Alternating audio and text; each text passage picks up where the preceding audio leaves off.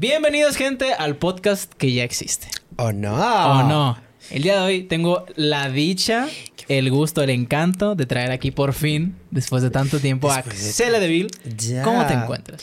Muy bien, nervioso, nervioso porque, ay, estos audífonos como que siento que me veo fea, pero estoy confiando en él. Sí, sí, estoy ves- confiando en él. ves increíble. Ay, gracias. Espero combinar con el fondo y todo, ¿eh? Y si no, Sí. hate para él. Claro, se crea. Que justo me dijiste que tu outfit fue inspirado Sí. en el fondo. Es que yo entonces- pienso en todo. Claro, claro, hay, hay que ser, hay que ser, eh, eh, ¿cómo se dice cuando ambiciosos? Sí, hay que ser ambiciosos, tratar, tratar de cubrir todo lo que podamos, aunque a veces no podamos subir un episodio por semana. Ya, yo. yo. que sí, me decías eso. ¿Cómo, cómo manejas tu agenda para hacer contenido ahorita? ahorita Ay, mira, ahorita estoy en un mood de necesito descansar. Haz de cuenta que grabé un reality eh, Sí. en Juárez. Estuve creando como este El proyecto. de las Carrera de pelucas. pelucas, sí. Sí. Entonces se cuenta que pues era todos los jueves estar planeando un look. No sabía que era un reality. Según yo era un- una carrera, un... ¿Cómo se dice una carrera? ¿Un race? Un, o sea, me explico lo que quiero decir. Es como drag race, como un Ajá, concurso sí, de, sí, sí. de así. Sí, sí, sí. Pero no sabía que era reality también. Pues es como un tipo de show en vivo grabado. Porque pues hay público y así. Pero haz de cuenta que era mucho cansancio creativamente. Y pues ahorita mi fuerte es octubre para hacer maquillajes y crear contenido y así. Ajá. Entonces ahorita estoy Sí, de no que manches. súper agotado creativamente. Lo que me tomé como cuatro semanas para descansar. Porque de verdad. Pero eres jueza en el concurso. Ajá. Sí, entonces haz cuenta que pues fue como mucho mucho estarme explotando creativamente y ahorita es de que no sé, no, te- no tengo horario, no tengo contenido, nada. O sea, ahorita estoy como descansando, recuperando fuerzas porque pues se vienen cosas grandes para mí. Se vienen Ya. cositas. Se vienen cositas. Perdóname que te interrumpa tantillo, pero Dímelo. es que se me olvidó preguntarte tus pronombres. Y como siempre te refieres a ti como él. Sí Ay, se puede mira, decir. sí. No, No, no- no sé cómo funcione. Mira, fíjate que de niño, pues me gusta que me digan él. Y de niña, pues como quieras. O sea, si me dices él, ella, ella, no importa. Porque antes me causaba mucho conflicto. O sea, que me dijeran ella, era de que, no, es que ponme, qué guapo te ves. Pero pues también una mujer, ¿sabes? Entonces fue como que se me fue quitando un poquito. Entonces ya ahorita ya, como sea. Como sea, la verdad. Como caiga. Sí, como te sientas cómodo. Muy bien, entonces ahorita estás en pausa creativa, pero usualmente sí tenías, tenías el programa de Musa, este, Ay, qué tenías muchas cosas ahí. Me, acuerdo- Sí. tú- me metí a tu canal y, y uno de los primeros, los primeros videos que más con, eh, visualizaciones tienen es uno Sí. de desmintiendo eh, algo de Luisito Comunica. Y me dio mucha risa porque está Ya. totalmente arbitrario. Era de Rodríguez. ¿no? Sí. Ay, ya. Cuando quise hacer de chismes, pero no cuéntame tu etapa de, de- Bueno, más un video. creadora de contenido. No, No. hay varios, hay varios de Luisito Comunica, del Rayito, de... Ya, es Te que. digo aquí exponiéndote yo. Ya, es que como que quise. No encontraba cuál era mi nicho. No encontraba como qué era lo que quería ir mi contenido. Porque mi contenido empezó como tutoriales y así. O sea, yo quería hacer como los polinesios, ¿se cuenta? Ah, ok, no tutoriales de maquillaje, no, No, tutoriales de... pero se cuenta que me hacían mucho bullying en la escuela, mucho, mucho, mucho así, de que los tipos, pues como de mi edad, de otros salones, eh, como siempre, eh, sufrí mucho bullying por lo de ser LGBT y todas esas cosas. Sí, ¿en qué etapa, de qué etapa estamos hablando específicamente? ¿O fue a lo largo de Primaria, En que primaria. fue cuando explotó el boom de Yuya, Pau Tips, los polinesios, todos esos. Ok. Este, yo empecé a hacer como videos de tutoriales, pero se tomaron como muy en serio el, el bullying y llegó un día de que me marcaban amenazándome de muerte y así, o No sea, como mames. haciéndose pasar O por sea, otras como personas. acoso. Ajá, sí, de que eh, si no cierras tu canal y porque me da mucho asco y que eres un no sé qué, da. entonces ahí fue como dije, ok, no, dejé mi, mi pues sí, como de crear contenido de tutoriales. Sí. Y ya fue cuando me empecé a maquillar y ya cambié el contenido ahora a maquillaje. ¿Qué pasa? Eh, la gente deja de consumir los tutoriales de maquillaje y empieza con... eh, los creadores de contenido como que volvieron lo de enseñar a chismes y a morbo.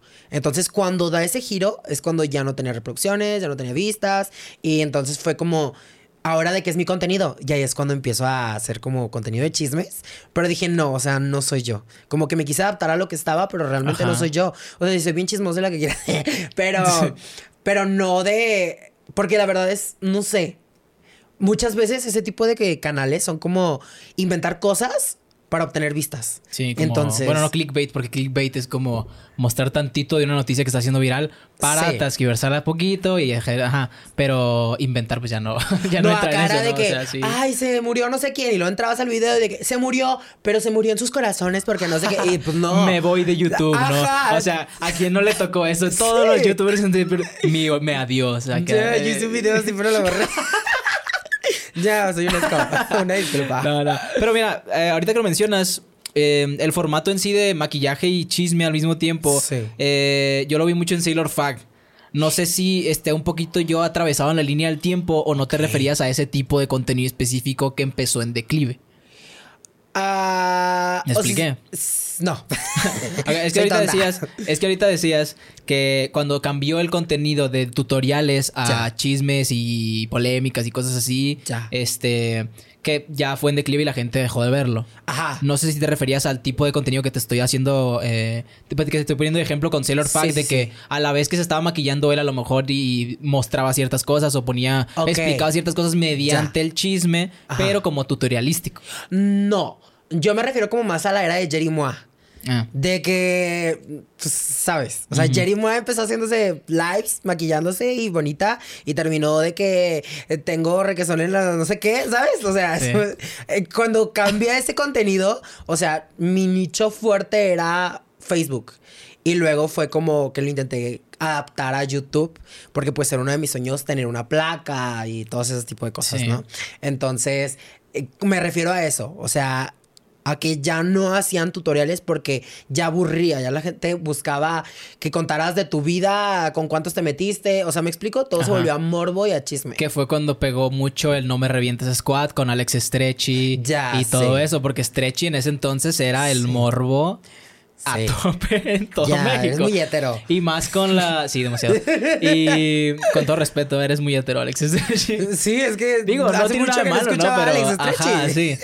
Pero sí, era muy polémico, sobre todo porque también Sí. estaba saliendo con Kaeli y todo sí, esto. Como que era el trend de vender morbo en internet antes que en la televisión. Totalmente. Sí, fue cuando se dejaban de consumir y te digo, pues de hecho eso fue, no me acuerdo por qué. Creo que vi como un tweet y nadie lo peló y dije de que yo quiero que se escuche. Me gusta el chisme y fue cuando hice el video y ya de ahí lo empezaron a comentar de que Mau RG1 y todos esos como canales grandes. Pero sí, o sea, como que no escuchaba mucho ese chisme. No me acuerdo de qué era el video, la verdad. No, la verdad. ¿El no de me tu acuerdo. canal? Sí, el de... Lo puedo buscar si quieres. Ay, no, qué, qué, qué Vamos a exponerte aquí en 4K. Creo que ni Eh, salgo hablando yo, ¿no? Como nada más vos. Eh, que- creo que sí, nomás es voz en off. Sí, porque Creo me que nomás es voz en off. Vamos a ver, vamos a. Ay, qué fuerte. Tiene como poquito. 150 y tantas, ¿no? no me acuerdo. O sea, yo, yo. O sea, sí tiene más. Sí, como tre- tiene como tres dígitos. O sea, bueno, seis dígitos en este caso. Sí. Este. A ver. Ya, qué cringe me doy, la verdad. A ver, escribe, por favor. Ahí está. Ok. Sí, imagino. Igual fue hace cuánto, cuatro años. Sea, creo que cualquier persona con Sí. cualquier tipo de contenido. ya, A los guapa. cuatro años de diferencia le va a dar un poquito de No, cringe. la verdad, yo. veo mis videos y 70 digo... k Lisbeth "Ay, Rodríguez. amor". Exponiendo a Lisbeth Rodríguez. Sí, de que estaba cometido con un señor. Mira, qué asco me doy. y el feminismo, ¿dónde quedó de mi parte, amor? Exactamente. Ay, qué fuerte. ¿Esta es su ídola? Ya. Expuestísima aquí, recreando Ya, maquillajes. Sí, sí, sí. Ay, es que yo Sí. traté de hacer de todo tipo de contenido y ninguna me pegó, la verdad. Una disculpa. Sí, pero igual ya tienes. ¿Qué? ¿7, 8K? Ya, Ya, ahí pero va, ahí va. me da flojera subir, la verdad. Sí, pero igual, ¿cu- ¿cómo vas de, de horas de reproducción? No sabes, o sea, ni revisas, tú nomás dices, ah, voy a subirlo y Es ya. que tenía monetización. Pero ¿Ya la verdad me daba flojera subir. O sea, cuando vi lo que se ganaba, porque Sí, yo empecé a crear como contenido en Facebook y era de que en un mes mm, arriba de mil dólares, ¿sabes? Y acá era de que, sí. Eh, y acá era de que Cinco dos pesos. dólares, tres dólares. Y yo de, no mames, tiene ocho mil vistas. Y dije, Eh, ay, no, qué basura. Ganas experiencia, sí. Ay, te- deja te tú. a conocer. Ajá, o sea, en Facebook era de que hacía cinco horas de live. Ajá. Y en esas cinco horas de live, pues ganaba, no sé, 100 dólares, pon tú.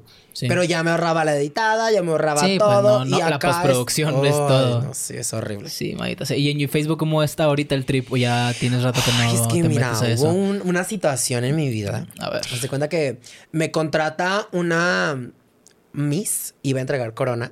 Ok. Entonces, cuenta que yo soy maquillista. Entonces. Una Miss eh, local. Sí. Ok. Nacional, pon tú. Nacional, ok. Sí, nacional, porque creo que la corona era nacional. Entonces iba a entregar corona a Hermosillo y me contrata para todo ese viaje. Me voy para allá y toda la cosa. Entonces, da la casualidad de que iba a salir con una persona que era una diseñadora ante Hermosillo. Entonces, se cuenta que iba a ir a que me prueben medidas y todo eso. Pido mi Uber y ya iba en el camino del Uber. Y pasa una situación, no era un Uber. Entonces, como que era un intento de secuestro. Ok. Y fuertísimo. Total. O sea, a partir de la invitación, o sea, no fue como arbitrario en ese momento. O sea, estaba no, no, ligado. No, no, no, no, no, no, no, o sea, totalmente. O sea, la persona ni sabía. O sea, yo le dije, ay, voy. Y Ah, la ok. persona nunca supo cuando llegué, ¿sabes? Entonces, en eso veo la aplicación del Uber y me aparece de que, pues, no Ese no iba tu a la ubicación. Ah, ok, pero En- sí era alguien registrado en Uber. O sea, pues no decía que yo me había subido al, al vehículo, ¿sabes? ok, ok. Entonces, ya me voy, toda la cosa. Y en eso empiezo a ver de que ya no había nada, o sea, se cuenta que era como carretera. Sí, y yo de, ¿qué, ¿qué está pasando? y pues yo no era de ahí, ¿sabes? Entonces ahí fue cuando me empezó a poner nervioso. Total, resultó que no era un Uber, era como, como que habían hackeado la aplicación.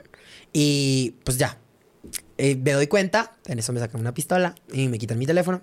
No Total, mames. sí, horrible. Me llevan a un motel a las salidas de Hermosillo y pues yo la verdad nunca había tenido ni un asalto ni nada así con delincuencia, ¿sabes? Entonces llegamos a la puerta del motel, empieza a entrar el carro, ¿no? Eh, dan mi INE para que puedan darnos el acceso al cuarto y entramos al cuarto. Entonces en eso sale otra persona, total, intentaron pues abusar de mí así. Eh, total, para todo esto resumirlo, eh, me lanzo. Pues haz cuenta que el tipo estaba encima de mí, ¿no? Entonces con los pies lo que luego es empujarlo, salgo corriendo al baño y había una ventana. Entonces haz cuenta que era de dos pisos, me lanzo a la ventana, me voy al... ¿Cómo se llama? La caseta donde te dan la entrada. Al entrar a la caseta, pues ya haz de cuenta que recupero mis datos y todo esto. Para esto fueron muy inteligentes porque me llevaron las salidas de Hermosillo. Entonces les dio tiempo de cambiar mis cuentas, de hackearme absolutamente todo. Entonces desde ahí ya no tengo acceso a Facebook. Y ahí era cuando recién estaba como activando mis redes de que empecé a ganar bien. Y pues ya a partir de todo eso que pasó, pues perdí el acceso a mi Facebook. Entonces ya ahorita en Facebook no sé. No mames, pero ¿cómo saliste de ahí? Pues te digo, O sea, no ibas, no ibas dragueada. no, no, no, no, no. O sea, O yo iba en- niño de que, pues yo iba a tomarme unas medidas para un, para un look, ¿sabes? Entonces, cuando pasa todo eso, te digo, me lanzo por la ventana, me voy para el lobby y ya de que les digo, les pido ayuda, me meten al lobby y salen los dos tipos. Entonces, como que los del motel, para no meterse en problemas, este, no me dejaron hablar a la policía. Y pues como ellos, ¿Qué yo no tenía teléfono. Sí, entonces pues ya se cuenta que yo lo que les digo, bueno, de perdida déjenme hablarle a alguien. Porque les dije, pídanme un Uber. Fue mi, Sí, pues tú. tú- mi instinto. Dije, pido un Uber y allá pues que lo pague alguien, ¿sabes? Entonces me dicen de que no es que aquí no hay Ubers. O sea, estamos a las salidas de Hermosillo. Y yo de, no mames. Puta madre. Sí, fue horrible, horrible, horrible, horrible. O sea, ni una- siquiera te dejaron meterte a la caseta y. Te digo, sí, o sea, me metieron en la caseta ok, como para que no me vieran ellos. Cuando salen, se van y es cuando yo les digo de que, bueno, déjenme pedir ¿Cómo un salgo de aquí? Ajá. Ajá. Entonces en eso dicen los señores de que no, pues vamos a checar el cuarto ya que se fueron. Porque pues se vio en la cámara donde estaban las dos personas. Y yo dije, pues de perdida que estén mis cosas. Llego y pues nada más estaba mi ropa, o sea, no estaba ni mi teléfono, ni mi cartera, ni nada. Entonces pues de ahí, no sé cómo lo hicieron, pero tuvieron acceso a absolutamente todo mi contenido. O sea, todo. Pues digo, si pudieron hackear la aplicación de Uber. Ajá, sí. O sea, me hackearon mi Facebook, me hackearon mis ocultos. Este, yo tenía como una de las calculadoras como fake para tener como contenido propio ín- íntimo. Me- me- sí- Calcul- ah, ok, ok, sí, sí, Sí, sí. que es como, como- la carpeta privada, pero Ajá, con el. con un logo de una calculadora. Sí, sí, sí. Yo Sí. lo tenía ahí, tenía videos íntimos míos. No sé cómo lo hicieron, pero lo hackearon todo. Y después me empezaron a extorsionar, mandaron mis Claro. videos. Fue horrible, horrible, horrible. ¿Tú crees? Qué fuerte. ya. Si, si uno de estos dos cabrones de la caseta Ya. está ahí, chinguen a toda su madre. ya, deja tú, eres un señor. Con todo respeto. No, sin respetar. No, la verdad, sí me dio mucho coraje. Y lo peor del caso es que, como fue tanto, no me acordaba del motel. Ya después, cuando vine aquí a Chihuahua, como que traté de hacer algo a. Pues sí, con la autoridad. Fui a previas y todo. Y luego de cuenta que me hice el. ¿Cómo se le llama? Pues un señor que estaba ahí encargado. Me Sí. dice: No te preocupes, no te sientas especial, es algo que pasa todos los días. Y yo. ¿Qué? Ah, Horrible, lo hice viral, así como en mis redes sociales. Y hay una. Ay, ¿cómo se llama? ¿Abogada? Sí, sí, no, No. se llama abogada. Y que es de aquí, que es famosita. Marcela no sé qué. Es como famosita aquí en Chihuahua. eh, hace contenido como en redes. De, no sé, pasa... Jerry Moa se pelea con su novio. Y lo busca de que... eh, en el artículo tal puede demandar Jerry Moa por hacer esto, esto y esto y esto. Y es famosa por eso. Entonces, en cuanto leyó mi caso, me dijo de que yo te voy a ayudar. Pero ya cuando vio que no se pudo hacer nada, o sea, fue como... Ay, vamos a hacer algo más. Yo, la verdad, o sea, llegó un punto donde yo soñaba con la cara del tipo. No mames. Y, eh, o sea, quedé Pero muy después, traumado. o sea, no, no, no instantáneamente. O sea, empezaste No, no, no. a tener estos delirios de Sí, sí, imágenes por estar rastreando o por acarrear el problema que traías sí, todavía. por querer hacer algo y que no me Sí, sí, escucharan, sí. ahí fue cuando lo empecé a soñar y a Sí, soñar pues y a ya me soñar. imagino que la um, impotencia Sí. de no poder hacer justicia. Sí, deja tú, pues como ya soy mayor de edad, o sea, se cuenta que le dije a mi mamá de, pasa conmigo. Y de que, no, no puede pasar nadie contigo, tienes que ir solo. Es cuando me dice eso y yo salgo, pues yo no supe qué hacer, porque pues nunca había tenido, un problema así. Entonces ya cuando me dice que no te sientas eh, Especial. especial, es algo que pasa todos los días, dije, no mames, o sea, qué descaro tienes para decir esto. Porque el tipo pensó que bueno, a lo que yo pienso y como lo que llevó a justificar el por qué no me escucharon, fue como es un gay que mandó sus nudes y lo están quemando. ¿Sabes? Y dijeras, bueno, pues así, pues de todas formas se tiene que hacer algo. Ahí ley Olimpia, que no sé qué. Puse a. Porque pues obviamente investigué. Dije que, oye, ley Olimpia. No, es que nada más es para mujeres. Y yo de. ¿Qué tiene que ver? que ¿Dónde dice eso, sexo, güey? sabes? Entonces ya fue de que yo le dije a Marcela, le dije de que, oye, me están diciendo esto. Y lo, claro Sí. que no. De hecho, hay un en vivo en mi Instagram donde se ve donde estamos peleando porque yo empecé a hacer el en vivo cuando. Porque das cuenta que nos mandaban de que, ay, tienes que ir a la delegación de no sé qué. Ay, tienes que ir a. No sí, sé. te mandaban por cosas que no existían, Ajá, por ejemplo. De lugar en sí. lugar. Y luego me terminó mandando a un, a un grupo donde había mujeres maltratadas. Y de que el señor de que, pues no es que no eres mujer y no estás maltratada, ¿sabes? Y yo, pues sí, pero me están diciendo que aquí. Entonces ya hice un en vivo y me estoy peleando con el señor. No, horrible, horrible, horrible, horrible. Total. Para todo esto, no tengo Facebook, entonces no sé cómo están las cosas ahorita. Así, todo para caer en que no tengo Facebook, Sí. lamentablemente. Es que te tenía que contar el contexto, la No, verdad. pues es que sí, no mames. Sí. Deja tú, o sea, y estaba ganando bien de, de Facebook. Porque eran anuncios, más estrellas, más publicidad, más, o sea, eran muchas cosas y me estaba Más yendo súper bien. los Sí, contactos sí, que sí, puedas hacer ahí. Pues O de sea- hecho, la, la mayoría de los seguidores que tengo son por hacer lives. Y la gente que me conoce es de que, ay, ¿cuándo haces lives en Facebook? Y yo de, ay, pues cuando tenga cuenta. Pero, o sea, que- que no me imagino la, la, la fuerza, eh, la estabilidad emocional que tuviste que haber tenido para salir adelante de eso, porque, o sea, no es. sí. Aparte de que estaba en riesgo tu vida en primera. Sí, fue muy fuerte, te Sí, digo. sí, o sea- Como que al principio me dio mucho coraje porque lo único que quería era recuperar mis cuentas. Porque yo dije, no manches, o sea, tengo. En ese entonces tenía que 25, Sí, pues es 32, que- algo así de miles. Y dije de que no manches, o sea, para volver a empezar, qué horror. Porque me costó muchos años, o sea, que el hacerme reconocido en redes sociales. Y fue como de volver a empezar. Yo tenía un coraje muy fuerte de querer recuperar las cuentas.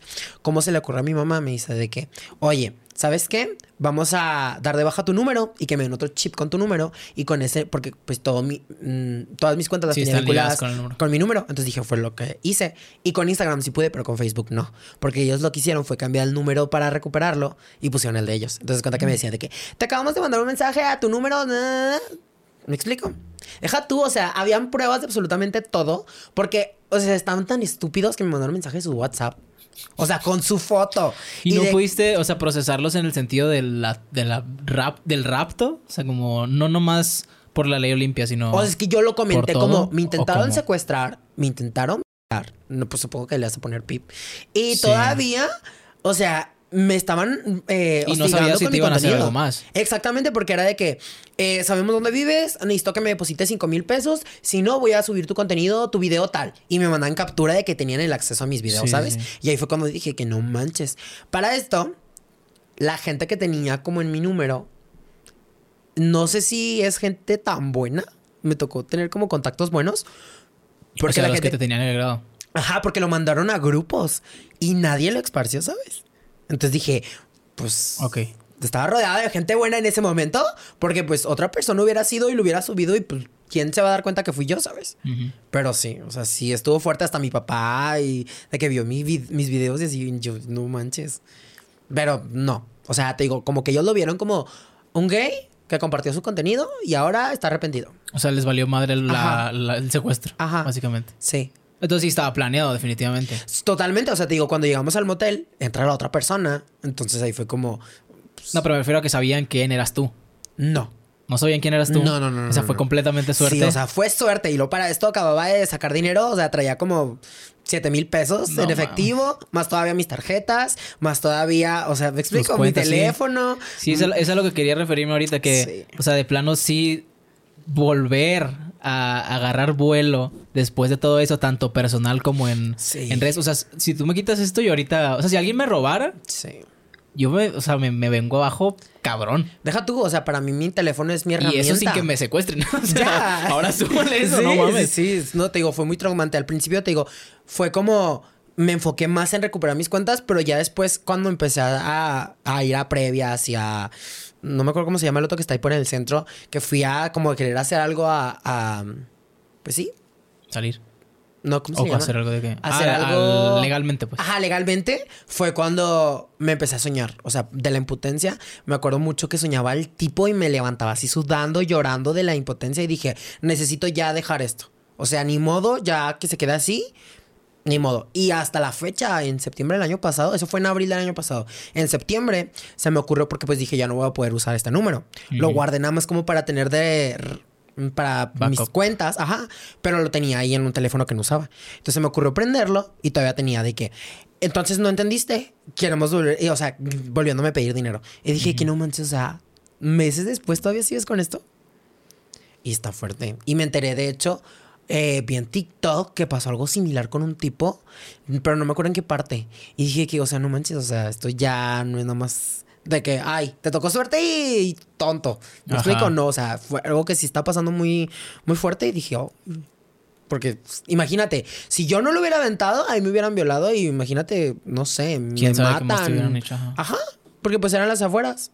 Obviamente si hubieran matado a alguien ahí, el, el motel, si no quiso hablar la policía, obviamente no hubieran hecho nada, ¿sabes?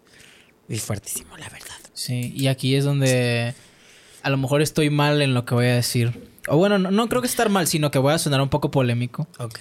Porque eh, está mucho el comentario de los hombres. Bueno, está mucho. Siento que digo esto, está mucho cuando tengo una idea que en realidad a lo mejor ni está, pero una de las cosas que se suele ver en internet cuando los hombres quieren demeritar la experiencia que pasa una mujer al sufrir algún tipo de acoso es a los hombres también nos matan.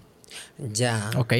Cancélenlo. Y aquí, y aquí es donde se ve la situación actual Sí. de que, ok, sí, puede ser que estadísticamente, fuera de la delincuencia organizada, que eso es un gran porcentaje de las muertes de hombres, de los que sabemos, quiero imaginarme yo, los hombres no estamos haciendo nada al respecto. Ya.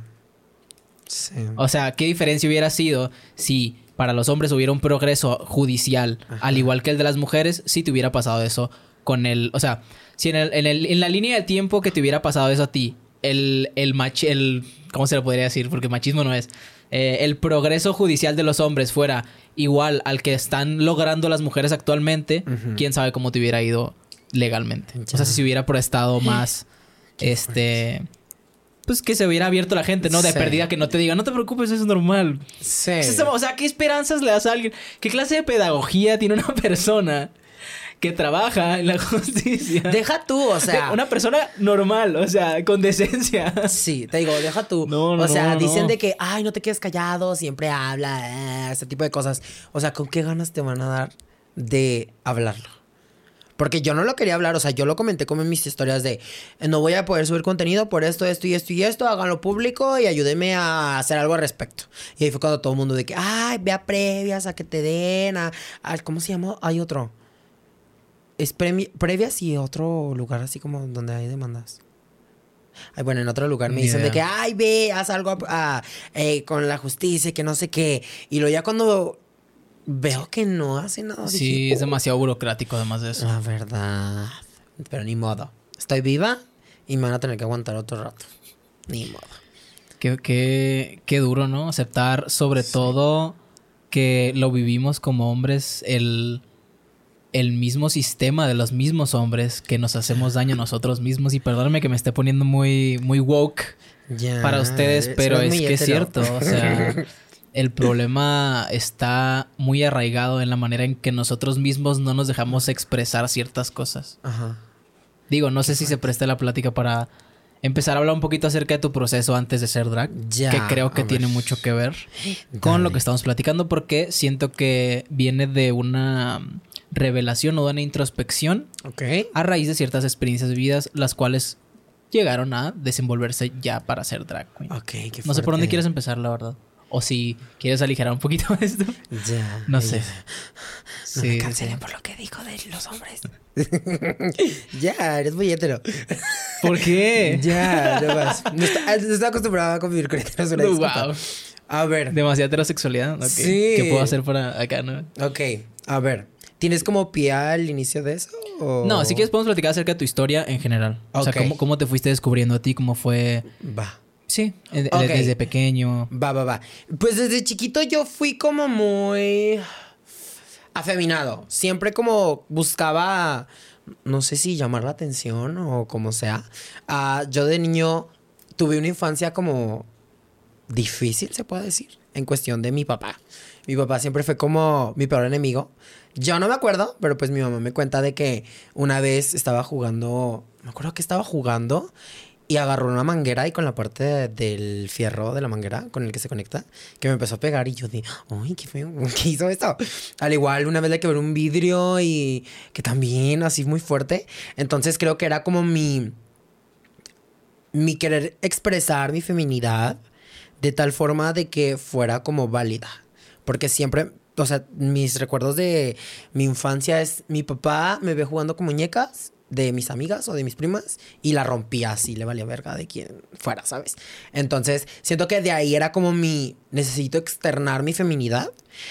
Cuando entró a la primaria, te digo, intento como este crear de contenido y pues era mucho bullying, mucho, mucho bullying por lo mismo. Era como estarme atacando por querer ser yo, porque siempre he ido como con esa bandera, el ser yo sin que me importa lo que diga la gente. Me acuerdo mucho que en la escuela me iba a llorar en los baños por todos los comentarios que me hacían. A mí una vez, ah, me acuerdo mucho de esa vez, eh, estábamos en la tiendita así como para comprar la comida y estaba formado y era como una kermes y pusieron la de loba de Shakira. No, loca de Shakira. Y yo la había escuchado y yo me puse a bailarla y a sentirla y todo. En eso volteo y así de que toda la gente viéndome. De ahí, o sea, fue lo peor que pude haber hecho. No me bajaban de que me decían Shakira así de que todo el mundo. Y pues era mucho como, pues sí, como mucho coraje a mí. Porque era de, o sea, ¿por qué lo haces?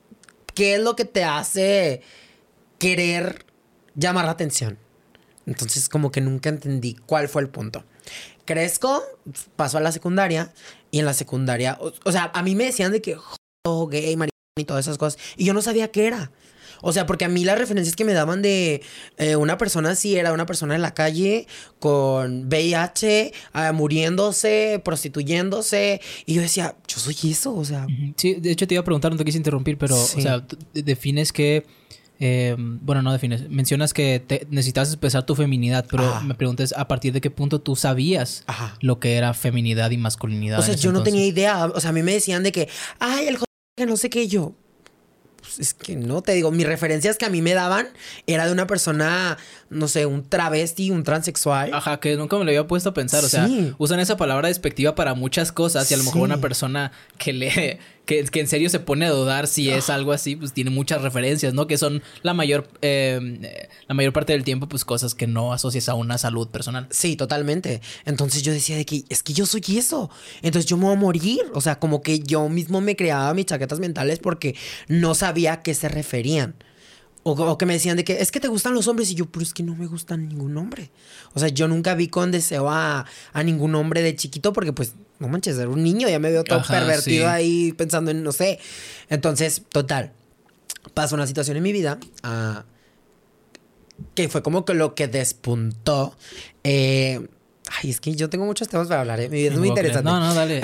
Digo, si quieres podemos platicar Va. también acerca de la relación que tenemos con los juguetes desde pequeño, que lo mencionabas en uno de los videos que tienes, de las muñecas, Sí. que jugaban a- a- al morbo más que nada. O sea, a pesar de no saber ni siquiera qué escoger, Sí. que a lo mejor lo aprenden di- indirectamente o por cosas de su familia, no sé, ya cada quien tiene su propia experiencia con, con las relaciones sexuales, ¿no? Sí. Y lo que le mencionaba a Magnolia yo también de que pues, por qué te causa ruido que un niño juegue con muñecas si es una mujer y se supone que en tu estigma como gustar las muñecas, sí, te deberían de gustar las mujeres, güey. O sea, no Max Steel. Sí. Exacto. Pero bueno. Sí. Este. Pero sí está raro que vean como que eso con buenos ojos y que alguien se exprese y que tenga como que sus propios gustos no lo vean tan bien. La verdad. Entonces, este, te digo, cuando yo estoy más chico, yo era una persona muy delgada. Muy delgada. O sea, de que a mí se me notaban las costillas, así horrible, ¿no? Eh, pasan el divorcio de mis papás precisamente por lo mismo, porque mi papá ya empezó a tener como una actitud muy agresiva conmigo y mi mamá es cuando dice de que hasta aquí.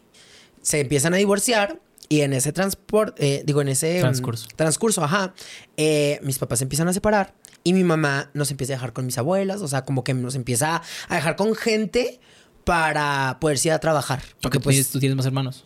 tengo otro hermano. ¿Tienes otro hermano? Sí, somos dos hermanos. eh, mi hermano es menor que yo, tiene 19 años. Yo tengo 21, entonces, pues, sí. Entonces, como que éramos muy de la edad y siempre nos dejaban juntos, ¿no?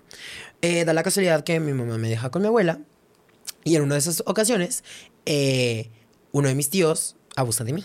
Entonces, cuando abusa de mí, ya era mucha cosa en mi a tan poca edad, porque era, me molestan en la escuela, No y luego pasa esto, ajá. o sea, era como mucha cosa en mi cabeza y luego más porque pues decía, si digo, no me van a creer, etcétera, etcétera, ¿no? ¿O no veías como que una validación externa por todo el bullying que te hacías como para sentirte seguro de, de expresar Totalmente. cómo te sentías? Sí.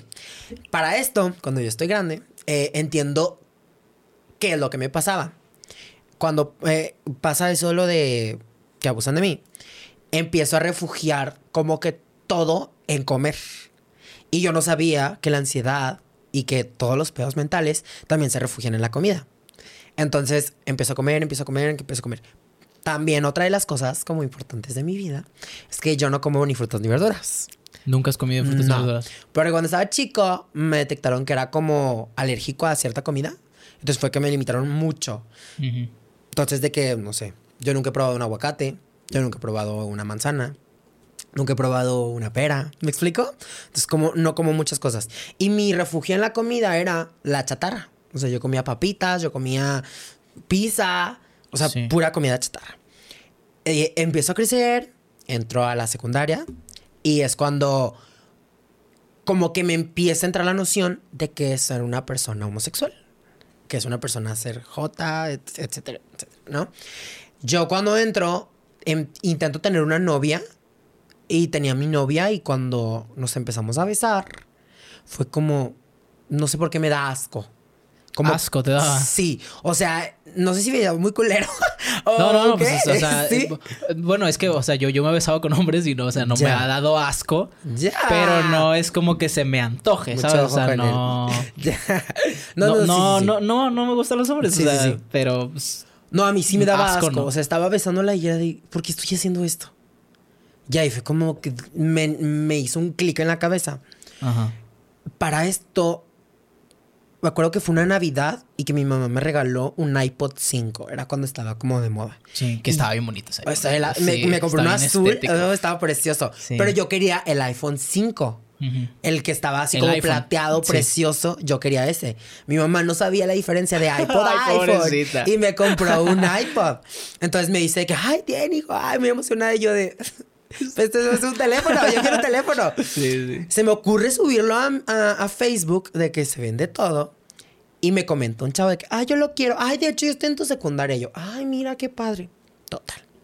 Me agrega un tipo en Facebook y me dice que, ay, no, pues es que yo soy gay. Y yo, a ver, ¿qué es ser gay? Porque estaba muy guapo el chavo. Ok. Y dije, o sea, ¿cómo que es gay? O sea, no cuadra con lo que yo tengo como idealizado de lo que es una persona gay. Entonces me dice que sí, mira, no, pues me gustan los hombres. Y yo, o de, sea, lo viste muy normal, vaya. Sí, o sea, como si me lo estuviera contando como normal y yo de, ¿a poco se puede? Y me dice que sí, de hecho me ¿A poco gustó un chavo. ya. Me dice, de hecho me gustó un chavo. Se llama. Ay, me vale verga. X. José Luis. Me dice, se llama José Luis. José Luis era el chavo que me había preguntado por el teléfono. Ok. Entonces dije de que, "Ah, ¿cómo que los dos tipos se conocen? Y me llamó mucho la atención. Me dice, no, pues es que me gusta José Luis, estoy enamorado de él. Empecé a platicar mucho con ese tipo. Pero para mí me daba como que era una cuenta fake. ok. Eh, Pero dije, me abrió como mi panorama de te pueden gustar los hombres y no pasa nada. Por lo normal que me lo contó. Empiezo a hablar con José Luis y todo. Da la casualidad que empiezo a salir con él. Y termino yo siendo novio de él. Y ¿De ese José fue, Luis? sí, ese fue mi primer novio, como mi primer acercamiento. Y ahí fue cuando dije, ok, todo lo que me habían contado era malo. O sea, era mentira. Me lo hicieron ver como los peor de los casos para no me dieran ganas de quererlo ser. Y es cuando empiezo a abrir como mi panorama. Ahí es cuando explota mi feminidad horrible. A tal grado que yo usaba la ropa de mi mamá. O sea, yo usaba... Me acuerdo mucho que se puso de moda los pantalones de colores. Y yo veía que tenía de todos los colores, que eran así como leggings de colores. Ah, sí, los de. Ah, sí, Ay, sí, sí, ya, yo tenía de todos los colores. No, yo me sentía la más así con mis pantalones apretados que se me veían los huevos bien apretados. Horrible. Ahorita veo mis videos y digo de que, ay, Jota, cállate, cállate. Pero a ver, eh, platícame también acerca de la experiencia que tenías con tu novia. Porque, pues me imagino que antes de besarla, para, para ti en tu cabeza estaba todo bien, ¿no? sí, ¿O cómo es que, fue? O mira, sea- yo estaba en taller de diseño gráfico. Ok. Entonces estábamos pues, en la escuela, ¿no? Entonces, una de ellas, yo para querer hacer amigos, le digo de que, ay, qué bonita estás. Y me dice que, ay, muchas gracias. Me empiezo a juntar con ella, que en su momento fue mi mejor amiga, eh, Valentina. Eh, me empiezo a juntar mucho con Valentina. Y ahí es cuando conozco a su amiga. Ok. Y es cuando empiezo a salir con su amiga. Y es cuando empiezo a hablar con su amiga. Entonces yo lo que quería era como experimentar este tipo amor de jóvenes. Y a mí no me importó. O sea, yo dije, "Mm, le gusto yo. Pues voy a intentar a ver si nos gustamos. Ok, para conocer, no, no, o sea, no fue como que te naciera Sí, realmente. de no, no, que no, no, no, Se o sea, me fue que- antoja tener novia y ella específicamente. O sea, ah, no, no, no. A mí se me antojaba tener como lo, conocer lo que es un amor en secundaria. Ujú. Y da la casualidad de que a mí me dijeron que yo le gustaba. Entonces dije, ay, pues voy a probar esto que quiero sentir, a ver si se da con ella. Ujú. Da la casualidad, mm, mm, tiempo después, da la casualidad que conozco a una de las personas más importantes en mi vida por culpa de ella. Total. Empiezo a salir con ella, y empezamos, me presenta con su familia, y yo de, "Ah, me gusta esto que es sentir el amor. O sea, te gusta el ritual así. Sí. Pero no sentías, o sea, emocionalmente no. Yo estaba No emocionado un por lo que sentía del noviazgo. Pero no de por ella. la experiencia. Sí, no por ella. O sea, porque todo el mundo de que, ay, qué rica la niña. Que... O sea, escuchaba a todos los hombres hablar así de las mujeres. Sí, y a yo los decía, 13 años. Sí, pues tú sabes los. Me acuerdo sí, sí. que a uno se le tenía una erección y todos ahí tocándole el de este. Ay, no, horrible, no, horrible, horrible. No, yo me acuerdo de, de una vez al final de la secundaria Sí. que pues había gente que sí también se refería así, así Sí. a las mujeres, pero decían, güey, ya mañana es el último día. Este, y la neta, o sea, nos estamos de que platicando porque pues podemos de que manosear a alguien y pues ya es el último día, o sea, no nos van a decir nada, ya nos vamos a, ya nos vamos a ver y yo, bien violadores, qué y yo, mm, red flag. Sí. Ala- alerta. Sí. Alerta. Entonces te digo, yo escuchaba que hablaban así todos los hombres y yo veía Sí, con ella, sí, yo la veía como algo bonito. Como de, ay, me quieren, nos queremos y me conoce su familia, mi familia te conoce, íbamos al cine, eran como las primeras veces. Ajá. Y yo digo de que, ay, pero es que no se me antoja como ellos lo cuentan. Sí. O sea, a mí no se me antojaba ni siquiera un nombre, yo no veía pornografía ni nada, o sea, era... No sé si estaba demasiado limpio en ese momento, pero a todo lo que hablaban ellos, yo decía, pues, no, Te hacía- no, te no. repelaba. Ajá, no, no clachaba. En esto, te digo, es cuando estoy saliendo con ella y es cuando pasó el teléfono y todo eso, y que empiezo a saber qué es un hombre y se me ocurre ver pornografía gay. Ok. Y dije, "Ah, ok, esto sí me llama la atención. O sea, nunca habías visto pornografía Mm. heterosexual. O sea, heterosexual de que me salían anuncios de que, ay, estás solo, papi, que no sé Sí, qué, sí, ¿sabes? sí. Y yo decía de que no me llama la atención una vieja así abierta, ¿sabes? Sí. Pero ahí fue cuando lo busqué y dije, "Ah, ok, no me desagrada lo que estoy viendo. Ok. Y ahí fue cuando ya empecé como a maquinar mi cabeza. Ya pasa eso, que te digo que ya empiezo como a cambiar mi forma de pensar. Y es cuando nos empezamos a besar y así. Y ya no sentía eso bonito que quería estar con ella. O sea, ya era como... "Mm, Me das asco. te digo, o sea, le estaba besando y siempre nos besamos así de piquito. Y ese día fue como empezar ya bien. O sea, con los piquitos no te daba asco. No, pues porque era de que, ¿sabes? Ok, eran menos afectivos. Ajá, o sea. O sea, sí agarran la mano y así sí dan. Así, Pero- o sea, de que pero la era secundaria como- sabían, pero todo el mundo era de que, ay, ¿por qué andas con el gay? ¿Sabes?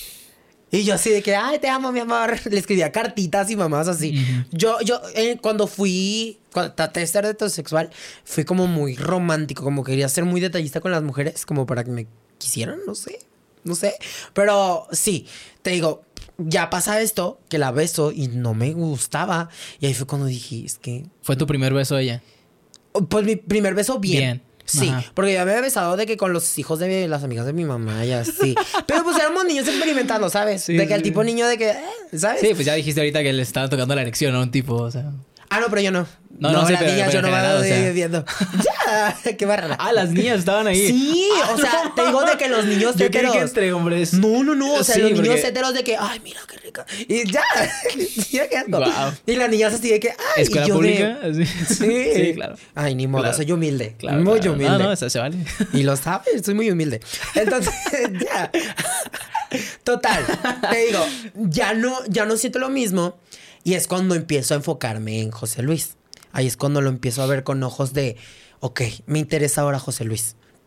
Para esto, teníamos una relación de que él tenía novia y tenían tres años juntos. Entonces, haz de cuenta que él era de tercero, yo era de primero. Entonces, yo la veía con la novia y yo decía de que, ¿cómo me dices que me amas si estás con tu novia?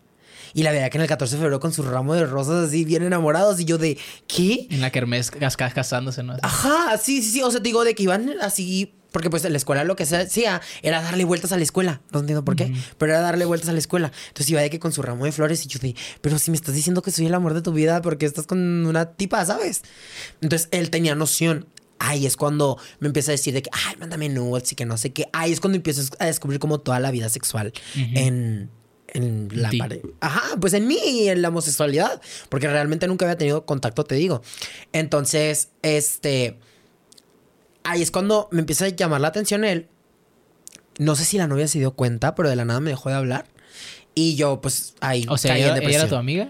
No, no, no. Ah, el vato te Ajá, fue a o hablar, sea, me dejó de hablar. Te gosteó, básicamente. Sí, entonces yo decía de que yo lo veía yo así de que le quiero hablar, pero no porque lo voy a meter en problemas. Entonces yo andaba con, pues, ¿sabes? Me sentía como muy raro. Ay, qué fuerte que estoy hablando de esto. entonces, ahí fue como caí en depresión y dije, ok, no me gustan los hombres. Como que a mí me lo metí en la cabeza de no te pueden gustar los hombres para que dejes de sentir esto por lo que sientes por él. Porque era la primera vez que me enamoraba como tal. Este. Y como que rompió algo en mí que empecé a andar con todas las niñas de la secundaria. O sea, tuve como 33 novias, o sea, de que andaba con grupitos de amigas. No sé por qué. O sea, la que fue mi mejor amiga Valentina, hasta con ella le di- se la canté y de que fuera conmigo al baile y uh, mamadas así. Ahí es cuando digo, ok, ya intenté con muchas mujeres. Esto no es lo mío. No me gusta. Y ahí es cuando empiezo como a más experimentar este lado, mm, pues, de gay, se puede decir. Y Valentina es parte fundamental como de mi vida porque me acuerdo que vi a un chavo que se llamaba Marco Orozco. Me acuerdo muy bien de ese nombre. Y se empieza a hacer viral en Facebook porque se maquillaba. Y yo dije, un hombre que se maquilla. Y se veía, se maquillaba muy bien. O sea, normalmente veía hombres maquillados, pero se veían bien culeros. Y veo a alguien que así, que mm, así. Entonces me empezó a llamar la atención a maquillarme. Me dice Valentina de que, yo te maquillo, ándale un día. Y me empezó a maquillar. Y me veía horrenda. Parecían los que, fotos que, que no, como no me quería ver. Entonces ahí es cuando me empieza a meter como el chip de maquillarme. Pero dije, bueno, a lo mejor porque no sabe maquillar. Un día me empiezo a maquillar yo con las cosas de mi mamá. Y es como empiezo. Empiezo a ver videos de YouTube, empiezo a maquillarme. Eh, empiezo como a, te digo, a explotar mi feminidad a más no poder. O sea, a tal grado de que yo me acuerdo que mi mamá se ponía extensiones y se las quitaba. Y yo me las ponía así con una colita. O de que uñas escondidas. Que tu mamá era... Se dedicaba al espectáculo también, ¿no? Mm, ¿De qué? En Estados Unidos. O algo así. ¿Cómo era la historia? O sea, es que vi el video que tenías maquillándote... Maquillando a tu mamá. Y tú dices, pero no sé si era de broma o si era en serio. Que ella tenía como... Ya, mi mamá prostituta vaya. aquí. No, no, no prostituta, pero a lo mejor y... No. ¿No? ¿A qué se dedica tu mamá? Mi mamá, pues en su momento era mesera. ¿Y ya? wow. Ah. No, entonces probablemente lo dijiste de broma. O a lo mejor hablaba mi mamá drag, ¿no? No. Si era mi mamá. Si era tu mamá, tu mamá, sí. Pues la estás maquillando, le estás haciendo un make-up rejuvenecedor. Qué fuerte, sí. O sea, sí sé que tengo ese video, pero no me acuerdo de qué hablamos. Ajá, sí, entonces probablemente fue un chistecillo y yo Sí. no lo supe ah, sí, interpretar. sí, sí, sí, sí. Dije de que, ay, mi mamá. Sí, ya. Sí, Fue un chiste de que le dije a mi mamá prostituta sin que se atacara. sí, pero no, no, mi mamá no es prostituta. Ok, es que como dijiste extensiones, pues dije, ah, pues sí. No, de hecho, mi mamá Chance. me decía de que, ay, qué asco hacer sexo oral. Y yo de, mamá, asco. ¿A ti? Uy, pero, uy, pregúntale a mi sex. No, pero sí, no, mi mamá es muy personal en el aspecto sexual. No, para nada. Mi mamá no es puta. O sea, sí. No, no es ya, mamá. Este, no, te digo, o sea, como que mi mamá se maquillaba tipo para ir al trabajo y así. Sí, normal. Ajá. Y te digo, se ponía extensiones porque mi madrina es, es como muy, digámosle, exótica. Le gusta que la uña larga, Buchona. Sí, sí, sí, sí. Le gusta ser buchona. Es que yo sé que las van a ver. Mira, eres buchona ni modo. Este, somos buchonas. Entonces, como que le decía, mi mamá veía a mi madrina que se ponía extensiones y de que, ay, ándale, ponte. Entonces, tenía extensiones. Y digo, yo me hacía colitas y de que me ponía las extensiones y yo de que, ah, soy una mujer. Pero en mi cuarto, o sea, nadie es como que sabía eso. Da la casualidad que mi madrina fuimos a Estados Unidos por primera vez y era como fechas de Halloween. Y saca así de que, ay, tengo disfraces y tenía un chingo de pelucas. Y se la regala a mi mamá. Entonces yo dije, "Mi- sí, mamá, póntela. Porque pues yo sabía que me las iba a poner, ¿sabes? Sí. Ahí es cuando me pongo por primera vez una peluca y dije, de aquí soy. Pero yo nunca entendía que era el drag. O sea, yo el drag no tenía contacto como tal. O sea, a ti Porque te gustaba vestirte y hasta ahí. sentirme mujer. Y hasta yo pensaba que era trans. O sea, yo dije de que a lo mejor Sí. soy trans porque desde chiquito no sé qué. Total. Eh, me pongo pelucas y me empiezo a sentir muy bien. Ahí es cuando conozco a mi mejor, bueno, el que era mi mejor amigo, se llama Uciel. Ahí entré a la historia y él sentía que era como otra versión de mí, ¿sabes? O sea, queríamos hacer videos de YouTube, contenido, él era fotógrafo, yo me maquillaba y empieza como incitarme a querer hacer contenido, pero ahora maquillado. Subo mi primera foto a Facebook maquillado, que me veo horrenda. Yo creo que la tengo ahí por mis redes sociales. Este, y cuando sale esa foto, yo como que siempre busqué ser la popul- el popular de la escuela. Siempre veía que mis fotos 100 likes, 200 likes. Y yo de que, ay, 200 likes, soy el más. Da Sí, en ese entonces sí. Era mucho. Sí. Subo mi foto y de que 1100, 1100 likes. Y yo de que, ¡Ah! Soy famoso. Ya de aquí todo el mundo me conoce y todo el mundo de ay, te maquillas increíble. Está en la secundaria todavía. Sí. Entonces ahí es, es cuando empiezo a tener el foco de la gente, que era lo que yo quería. Y dije, ah, pues el maquillaje es lo mío. Me voy a empezar a maquillar. Me empiezo a maquillar y todo, pero sin peluca. Digo, pasé esto de con, de con mi mamá. Usó peluca, pero yo tenía miedo como que mi mamá fuera a pensar que yo quería ser trans. Porque yo me acuerdo mucho que de niño yo le decía de que... Me acuerdo que una vez le dije llorando, mamá, ¿por qué me hiciste niño? Yo quería ser niña. Pero yo era por el hecho de que no me dejaban jugar con muñecas, no me Sí. dejaban vestir con colores que a mí me gustaban. O sea, yo lo que quería era usar lo femenino sin ser juzgado. Y como a mí me decían de que no, es de niñas, bueno, entonces yo quiero Lo ser asociabas niña. a ser niña. ajá. Ajá. Y duré mucho tiempo, o sea, toda la secundaria yo duré con, con muchos problemas en mi cabeza porque yo, yo pensaba que era trans. ¿En qué etapa de la, del estudio cayó lo de la carta que te mandaron? Bueno, que le mandaron a tus papás. Del kinder. ¿Del kinder era? De, era sí, era ¿no? una señora que... Creo, creo que fue a, a la misma historia que tienes en la... Maquillando a tu mamá, que tu mamá le hizo pedirte perdón a la maestra. Ah, no, es que tengo muchas historias con los maestros, Ah, te ok, digo. a pero mí- la- ¿esa no es la de la carta? Sí, no, no, no, no, no. Ok, la de la carta fuera del kinder, donde decían que eras, tenías ademanes y cosas así. Así es que una te digo, bibliona, ¿no? Sí, cuando... Ya, fue cuando lo- me empezaron a decir Shakira. Ok. La maestra, me acuerdo, maestra Esmeralda, hija de tu puta madre, que me sigues, hija de tu perra culera madre. Deja tú, esa maestra era una... Tenía así unas chichotas y no tenía un lunar y se la sacaba para que todos los hombres la vieran. Y yo de mami, ¿te quejas de que yo traigo muñecas a la escuela? Hija de su madre, eres una culera y lo sabes. Total. Ella se le ocurre decirme, me, yo me llevo unas muñecas. Las Monster High. No, no eran Monster High. Ok. Porque yo deseaba tener una Monster High y nunca la tuve. O sea, ya está grande. Pero en ese momento yo quería tener una Monster High y era cuando estaban de moda las Bratz. Entonces, una amiga me las prestó y yo me las llevé a la escuela. Entonces yo dije que vamos a jugar con... Eso fue en la primaria. empezamos a jugar, era en tercero de primaria, este, empezamos a jugar con la muñeca y me vio. Entonces fue y me dijo, pues nada más falta que traigas faldita a la escuela. Entonces yo le comento a mi mamá y mi mamá es cuando va a la escuela y, le, o sea, se la hace de pedo. Es cuando la hizo que se arrodillara para pedirme disculpas. Pero no, te digo, yo desde chiquito tuve muchos problemas con los maestros porque, de hecho, cuento en uno de mis videos de cómo salí del closet. Eh, en, ese, en ese momento me, no sé por qué se me ocurrió buscar una carpeta que estaba en mi closet y abro y habían muchas cartas de maestros que les decían de que eh, en tercero de kinder, de que necesitamos que lleve al psicólogo a su hijo porque está mal. O sea, de que, o sea, todo el mundo me quería reprimir, ¿sabes? Y yo como que quería externar eso. Por eso siento que yo nací para hacer esto, porque desde chiquito fue como, lo quiero ver. Lo quiero demostrar. Yo quería tener el cabello largo y a mí nunca me dejaban tener el cabello largo. Siempre que no en la escuela, corto. Entonces, como que siempre quería externar todo esto. Este, te digo, tengo mi novio y todo esto. Da la casualidad que aquí entra una persona fundamental. Eh, la amiga de Valentina, con la que fui mi novio y que me di cuenta que no, no me gustaba, era cristiana. Entonces me lleva a su iglesia. Y yo conozco un coordinador. Entonces ese coordinador cinco años después, se convierte, puedo decir que en el amor de mi vida. ¿A tus 21? Mm, tenía 18.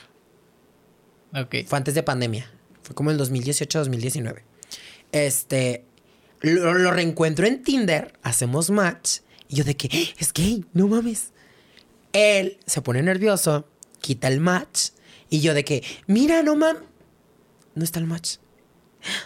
No, pues ya valió verga. A lo mejor se equivocó, no sé, no le gusté.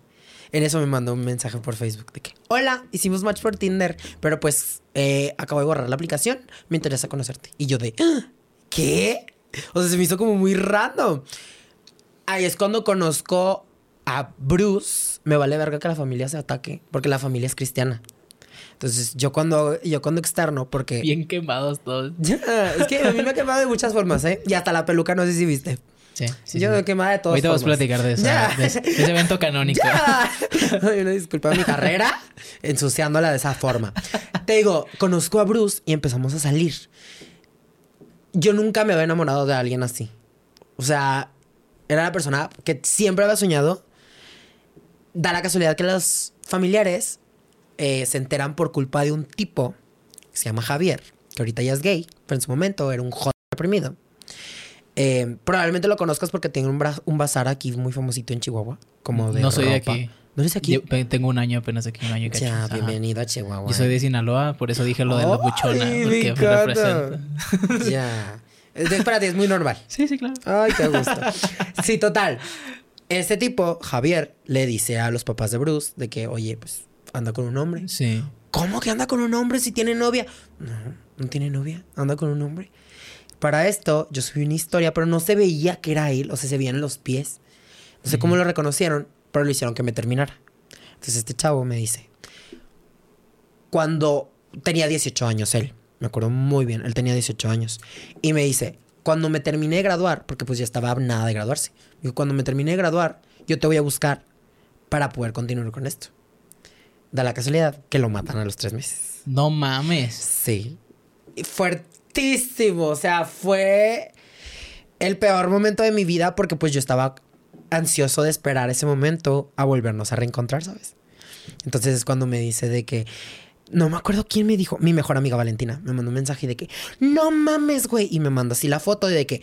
Eh, estamos pidiendo ayuda. Aquí está la tarjeta porque necesitamos donadores para mi hermano porque se está muriendo. La foto de él y así era que la tarjeta. Y yo de que... No mames que balacieron a Bruce. Fue lo peor. No, no, no, no, no, no. Te lo juro que nunca había sufrido por amor así de culero. Más, yo siempre he tenido como un problema en el amor. Porque a los hombres les gustan los hombres. No les gustan los hombres que se maquillan. No les gustan los hombres femeninos. Sí, que también hay mucha de esa polémica platicando yo con gente más. Ajá. Entonces, para mí, era. Es la primera persona que realmente me ama porque él era mi fan número uno. O sea, él me decía de que es que amo que te maquilles, te ves tan bonito. O sea, nunca había sentido el amor tan genuino. Mm, aparece eh, eso de que lo había malaseado y yo me quedé en shock. Me acuerdo que fue cuando acababan así la pandemia. Fue en el 2020. Acababa la pandemia. Eso fue en marzo cuando empezó la pandemia, el 21, 23 de marzo, algo así. Eso fue como a principios de abril. O sea, acabábamos de encerrarnos. Eh, busco el nombre en las noticias y pasa de que balacean a dos hermanos y que no sé qué, eh, eh, uno de los hermanos está muerto y el otro está muy grave en el hospital. Entonces ahí yo dije que no mames, está a punto de morirse el amor de mi vida. No, no, no, fue horrible. Ahí fue cuando yo nazco en redes sociales. Porque fue mi forma como de drenar todo ese dolor que tenía. Y yo me lo mantenía haciendo lives. Y fue como pandemia y todo esto. Cuando descubro esto, es cuando realmente descubro quién soy. Porque fue el estarme encerrado. Ahí fue cuando, ok, ¿por qué me gusta ser femenino? Porque quiero externar mi feminidad. Y ahí es cuando nace Axel Deville. Axel Deville se hace hacia un lado todo lo femenino y Axel Márquez, todo lo masculino. Ahí es cuando empiezo a cambiar mi forma de vestirme. Empiezo a ir, no sé, a Bershka a comprarme ropa. Empiezo a ir a lugares de ropa como urbana, con la que me sintiera cómodo. Pero de niña, o sea, ahí me podía poner putifalda y lo que tú quieras. Y ahí es como logró separar los dos mundos de lo que es Axel, ¿sabes? Al principio yo no me llamaba Axel, me llamaba tabú físico, un nombre horrible. Este, y ahí es cuando empiezo a como conocer el drag. Ahí es cuando empiezo como ya a rodearme de gente. Empiezo a ir a Lulus porque pues acaba de cumplir los 18 años. Este, empiezo a conocer como todo este mundo. Y es cuando logro entender que pues para empezar no soy trans, eh, que era lo que me gustaba, que era lo que no me gustaba. Y también conozco la depresión y la ansiedad así al máximo. Porque pasa todo esto de la muerte de Bruce. Te digo, está muy grave en el hospital y todo. Yo le mando mensaje a la que era su mejor amiga. Y de que le digo de que, oye, ¿cómo que está muy mal Bruce? Sí, no sé qué. avísenme cualquier cosa. No, pues que sí. No, pues que el funeral es mañana, se murió, se le llenaron los pulmones de, de sangre y que no aguanto. Y yo, pero me acabas de decir que está estable. Hace unas horas. Entonces, no sé. Está fuerte porque yo siento que está vivo. Pero no sé, es, muy random. Total. Este. Pero, ¿sabes? O sea, hubo una investigación al respecto. No, o sea, es que sí, de la nada se murió. No, no, pero me refiero al, al, O sea, ¿saben por qué los balacearon o fue como. Se comentaba que porque el hermano está metido en cosas turbias. Porque eran como muy famosos ellos, esa familia. Por lo mismo que eran pastores. Ok. O sea, empieza a hacerse como muy conocido de que la muerte de esos dos hermanos. Y luego, te digo, empiezan a salir un chingo de cosas. La hermana me acuerdo que grabó un TikTok así de que eligiendo el ataúd de mi hermano. Y yo dije, güey. y para esto dijo hermano, no hermanos. Se supone que se murieron dos hermanos. O sea, se me hizo como súper random. Total, de que me negaron la ida al funeral. O sea, yo quería ir a despedirme, me negaron la ida al funeral. Y por lo mismo, me peleo con Valentina. Y me quedo sin amigos. Entonces, das cuenta que pandemia, sufriendo por el amor de mi vida, sufriendo por el estarme encontrando, sufriendo porque me quedé sin amigos. O sea, fue lo peor. O sea, Valentina era la única amiga en la que tenías. Era mi mejor amigo. Se cuenta que yo y ella éramos uña y mugre, vivía súper cerca de mi casa y nos manteníamos día y noche juntos. O sea, desde que te digo que me. O sea, gracias a ella conocí mi primera novia, gracias a ella me maquillé por primera vez, gracias a ella ella era la que me hacía el paro para ir a salir con chavos cuando todavía no salía del closet con mi familia. Para esto mi, mi salida del closet fue muy random porque yo no me salí, o sea, yo no fue como, mamá soy gay, o sea, no a mí me sacaron. Se cuenta que yo le cuento a mis primos, empezamos a tener como mucho dos primos, eh, mi prima y mi primo. Da la casualidad de esto que de la unión sentí como la necesidad de querer externarles de que tenía novia y que no sabía qué, qué onda, o sea, si me gustaba. Porque ahí fue cuando empecé a descubrir si me gustaban los hombres o las mujeres, que es cuando tuve 33 novias y todo eso. Les cuento a ellos y no sé si fue por accidente o ellos fueron a decirle a su mamá, pero ellas le dijeron, porque yo también les conté, de que, oye, cuidado con este tío porque abusó de mí. Entonces, fue como, mi hijo es gay, abusaron de él, a una persona muy cercana a mi mamá. Entonces fue como que explotó el boom y ahí fue como me sacaron del closet. Entonces ahí fue cuando fue como todo, ¿no? En esto de la pandemia, empiezo, te digo, como a enfrentarme. Yo era una persona que mi peor miedo era quedarme solo. O sea, yo decía que me pase lo que me tenga que pasar, pero no quedarme solo. Porque me daba miedo el no tener con quién platicar, no tener quien, quien me escuchara, porque constantemente necesitaba siempre tener como una persona de respaldo. Cuando pasó toda esta la pandemia, pues fue así de que, pues, con tus propias uñas, papi. Ahí es cuando empiezo a hacer contenido en redes sociales. Empiezo con los lives y era mi distractor. Hacer live 4 o 5 horas, que la gente me viera maquillándome, me empiezo a hacer viral, empiezo a llegar a los 10 mil seguidores, empiezo a crecer, toda esta mamada. Ay, qué fuerte. Ah, en esto de la pandemia se me ocurre hacer un viaje con mis amigos a Mazatlán. Y... Ay, no, mejor no lo voy a contar. No, no, lo voy a contar. Vamos a omitirlo porque... Sí, porque todavía no me siento preparado para hablar de esos temas. Pero um, surge algo muy fuerte que a raíz de eso mi vida cambia horrible. Pero, o sea, ya tenía, o sea, ¿cómo encontraste amigos, por así decirlo? ¿O fuiste con un grupo? No, no, no, con, con Ucieli, con, o sea, con, su con sus amigos. Pero a mí se me ocurre descargar la aplicación Glinder. Al Grindr, ok. Y, Y ahí pasó algo turbio. horrible, sí, de que un tipo fuerte, en fuerte, ¿sabes? Entonces, de ahí fue como que un quiebre en mí muy cabrón, muy cabrón. Como que nunca procesé todos los sentimientos que tenía en ese momento y siempre fue como un distráelos, tápalo para que no se vea. Y el tapar eso fue el maquillaje. O sea, yo me la mantenía. Me acuerdo mucho que mi mamá me decía de que, pero es que no duermes. Porque mi rutina era levantarme a las 3 de la tarde, alistar todo para maquillarme. A las 11 de la noche empezaba live. Me dormía a las 7 de la mañana. No, me, mm, terminaba a las 7 de la mañana de hacer fotos, videos, todo eso. De que me, que de, de acá que me desmaquillaba y todo. Ya eran las 11 de la mañana. Me dormía. Me dormía un ratito y otra vez. Fue como mi forma de refugiar todo ese dolor que yo sentía. Entonces, Sí, digamos que fue como tu comida, pero transformada. ajá, Como otro ciclo. sí. Entonces pasó todo esto, lo del viaje y todo eso. Y ahí fue cuando dije, es que ya no puedo. O sea, yo ya no encuentro una forma para sostenerme. Ahí es cuando empiezo ah, con, intentos de suicidio, empiezo con ansiedad, depresión. O sea, yo me acuerdo que era horrible, o sea, tal grado de dormirme llorando por sentirme mal. O sea, ni siquiera era porque, ay, me acaban de cortar. No, no, no. O sea, era de, me hicieron esto, esto y esto y esto y esto y esto. Fíjate que cuando estaba porque tuve una relación muy tóxica, muy, muy tóxica. Este, a tal grado de que vivió en mi casa, nos engañábamos, eh, después se cogió a su nuevo novio en mi cama, en mi cara casi. O sea, fue una de esta muy fuerte. Y mi mamá hace un grupo que se llama Alas, que es como de crecimiento humano y todas esas mamadas, ¿no?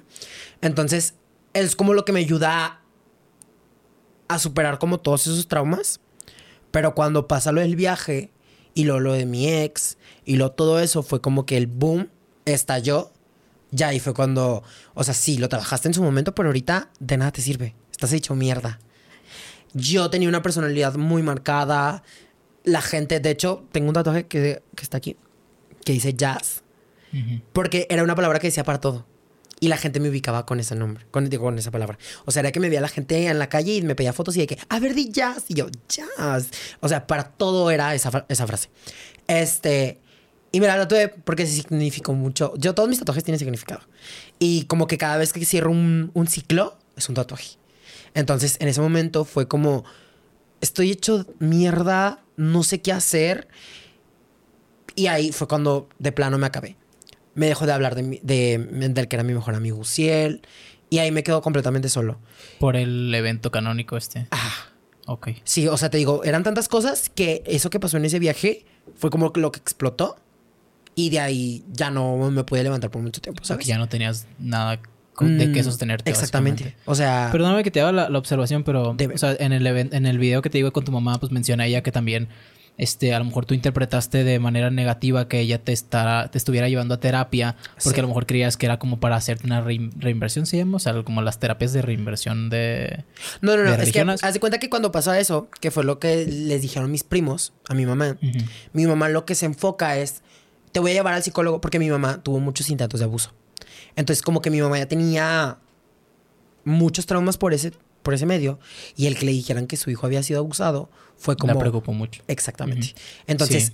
mi mamá me tiene, me lleva a terapia, pero para que yo sanara eso del al abuso. Mm. Entonces me dijo la psicóloga y mi mamá, necesitamos que dejes, porque en ese, en ese entonces estaba con José Luis y estaba con otra persona, con una mujer. Entonces me dicen de que deja los dos, sánate y después ves lo que te gusta. Pero yo en ese momento lo tomé como, están rechazándome por ser gay. Él ya hasta grande lo entendí. O sea, te puedo decir que hace un año o dos años lo entendí. Y eso porque yo lo comenté, así como mi mamá no me aceptó al principio. Sí. Y fue como, no, a ver. Y ya fue cuando me lo explicaron y entendí, o sea, el, como el significado. Pero Sí. no, o sea, no fue una terapia de conversión ni nada. O sea, Sí, fue como uh, terapias de cómo te hizo sentir que abusaron de ti, dónde te tocó, todas ese Claro. tipo de cosas, ¿sabes? Yo creí que iban a hacer terapias en el sentido de entenderte a ti, de conocerte y de saber cómo manejar lo que te estaba sucediendo con, con todo el bullying que tenías, con toda la, la- la duda que tenías acerca de quién eras tú en realidad, no tanto por la parte del abuso sexual, pero me- mi pregunta era más que nada, o sea, no te, no te, no sé qué tanto hayas durado tú en, en la terapia como para saber cómo volver, ¿no? O sea, Tres meses, o sea, nada. Ah, ok. Esto, eso es lo que no me, no me Sí. quedaba muy claro porque sabía que te habías... eh, me- que tu mamá te había ido, eh, bueno, instruido a ir a terapia. No sabía si habías acarreado esa- ese hábito hasta esta etapa que me cuentas o si de plano pues lo abandonaste. No, o sea, es que para mí me explicaron, bueno, a lo que yo entendía que era la terapia es como para sanar cosas fuertes que te hayan pasado. Entonces en ese momento fue como lo del abuso, pero para esto la psicóloga es una estúpida porque Mm. me dijo de que es que mira, tienes que entender que cuando estamos chiquitos nos gusta experimentar con los cuerpos de los demás. Entonces, es, mira, te voy a contar una historia. Pablito y Juan se fueron al monte y a Plamito le dio curiosidad meterle un palito por, por sus pompis. Entonces, eso no quiere decir que haya abusado de él. Quiere decir que está experimentando con su cuerpo. Entonces, ¿estás de acuerdo que no funcionó para nada? No, o sea, creo que es el peor ejemplo que le puedes dar a O alguien sea, que está... exactamente. Que haya sido abusado sexualmente. Exactamente. O sea, fue como. Ajá. No te, haz de cuenta que, eh, no te sientas especial, es algo que pasa todos los días. Sí, no, o sea, te faltó mencionar que Pablito tenía Ah, 20 años más. Sí. Entonces me hicieron creer como que. O sea, entiendo. Sí, o sea, te hicieron dudar de lo que habías Sí. experimentado y eso te... Sí, sí, Sí. sí. O sea, porque hasta la fecha, o sea, ya puedo tener contacto con mi tío y ya lo perdoné y ya todo. Pero en ese momento fue como la excusa más estúpida que me dieron para perdonarlo, ¿sabes? O sea, lo perdonaste personalmente, ¿no? De sí. que... Es que se cuenta que él tiene dos. Bueno, ahorita tiene dos hijos. En ese momento tenía uno nada más. Y para mí ese niño, o sea, yo nunca había, o sea, yo odio a los niños. No tienes idea cómo los aborrezco. Escucho un niño llorar y es de que lo quiero ahorcar con una bolsa. Pero con ese niño sentí una conexión tan fuerte que fue cuando falleció mi abuela y luego, pues entonces me enteré que mi abuela sabía. De lo fue- que te habían hecho. Sí. Entonces ahí fue como que pedos en mi cabeza de, o sea, porque ella no lo dijo, si yo no lo pude decir. Fueron muchas cosas, ¿no? Este, entonces fallece mi abuela, empiezan a tener pedos económicos, empiezan a tener como problemas familiares. Y cuando mi mamá se entera, pone a toda la familia en contra de él. Entonces se cuenta que ellos no tenían que comer, fatal, o sea, y pues el culpable de todo eso era el niño, no ellos, ¿sabes? Entonces fue como mi, te quiero perdonar porque necesito estar cerca de ese niño, porque si no, no sé qué pueda pasar con el niño, ¿sabes?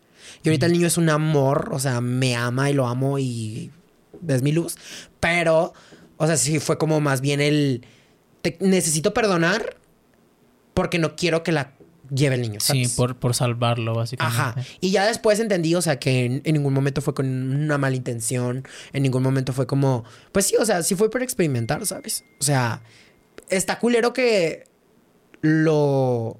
mm, Normal, lo... sí, Sí, que no, le quite como el mal valor El peso, a eso, ajá. ajá. Por el hecho de que, ay, está experimentando. Pero, pues, no era como tan grande, ¿sabes? O sea, no fue que de que yo cinco años y él 40, ¿sabes? Ok.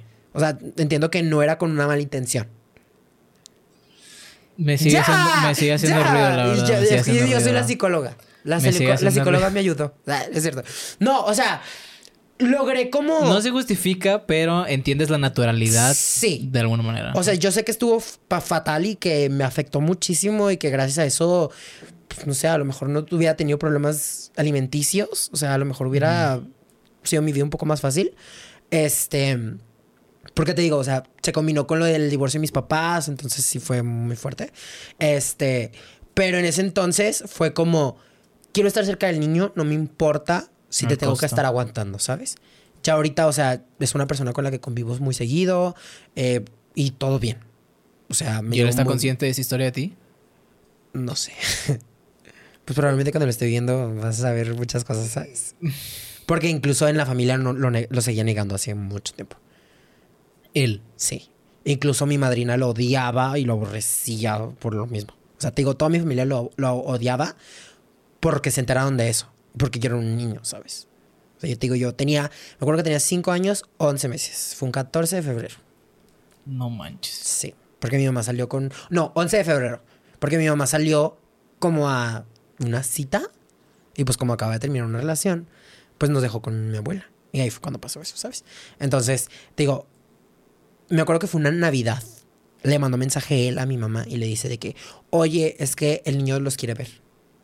Y me dice mi mamá, de que, ¿qué piensas? Y yo, de, pues es que la culpa no la tiene el niño. No, pues que vengan. Y ahí fue cuando se empezó a acercar la familia, eh, se empezaron a unir mucho. Y ya ahorita desde que son mis vecinos, se la mantienen 24-7 en mi casa. O sea, me explico. Pero sí, qué fuerte. Sí.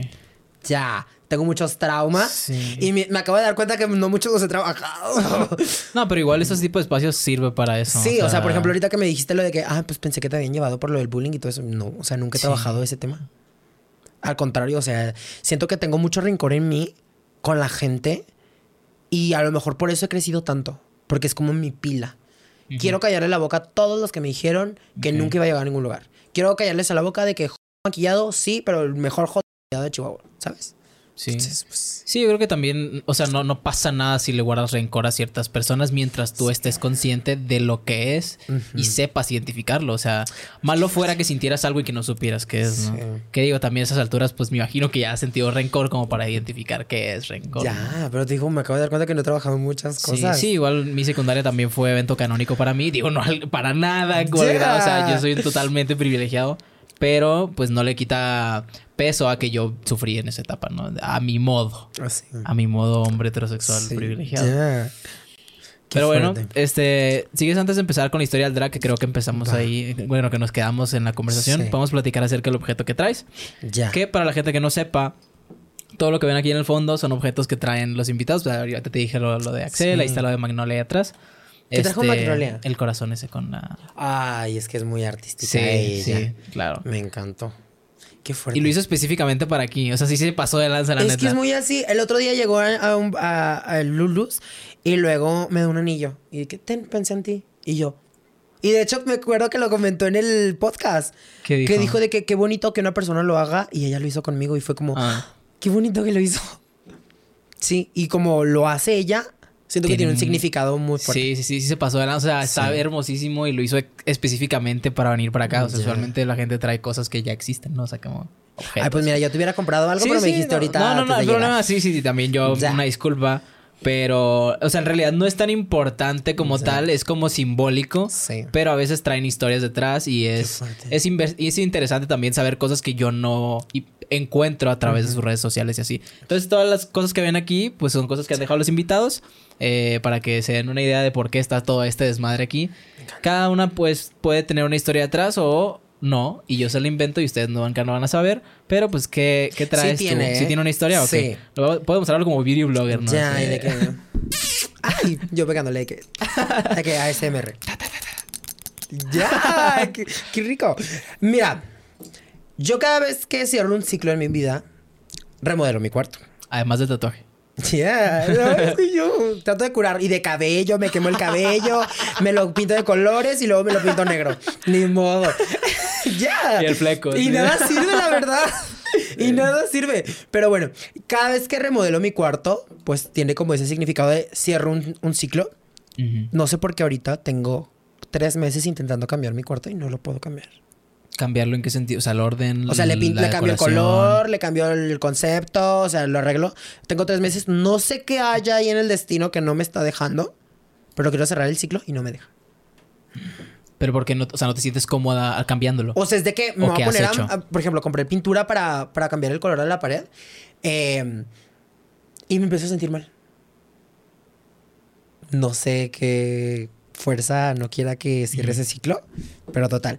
Este, pues, es de mi último ciclo. Ok. O ¿Qué sea, de que ciclo arreglé mi cuarto es el de me comentas? Y. Ay, mi último ciclo, ¿cuándo fue? Uy, como un año. Ok. Sí. Pero, o sea. ¿a, a qué, qué de las cosas que me has contado es la que pertenece a ese ciclo? ¿Cómo? O sea, de todo lo que hemos platicado, hay, o sea, el- ¿cuál es, a qué, a qué historia Ya, que ya, me has ya, platicado? No, no, no. ¿O esa es otra? Ah, ok, sí, viene viene después, Viene ya cuando entro en el mundo del Ok, drag. ok, ok. Pero sí. Entonces dije, bueno, le voy a encontrar un significado y Ajá. agarré esa decoración del, de mi última faceta, dices tú. Ok. Qué fuerte. Ya. Pero sí, pues, pues, podemos proceder con la historia que me estabas relatando, donde ya empiezas a eh, formar parte del drag, bueno, de saber qué es el drag en sí. Sí. Haz de cuenta que yo empiezo en redes sociales, como en Facebook, era cuando se usaba mucho Facebook, y en la nada veo que comparten un video de una chava, eh, se cuenta un cabrón de dos metros, con un cuerpazo, haciendo un show de McDonald's. Y yo digo, ¿de qué? ¿Qué es esto? ¿Me interesa? Da la casualidad, pues ya te contaron un poco de Uma. Eh, sí, ubico el UMA, pero no me han contado acerca de Ajá. ella. Bueno, Uma cae. Este video era de Uma. Ok. Ya es cuando digo, ok. ¿Qué es esto? Ok. eh, O sea, mm, sí, me llamó mucho la atención de por qué un cabrón de dos metros está haciendo un show de McDonald's. Amo esto. O sea, que las papas fritas sacó chisperos y que no sé qué yo. ¡Ah! ¿Qué es esto? Ah, es como me empieza a llamar la atención las cosas. Y yo mandándole mensajes así de que, ay, soy tu super fan, me encantó lo que acabo de ver. ah". Nunca me contesto.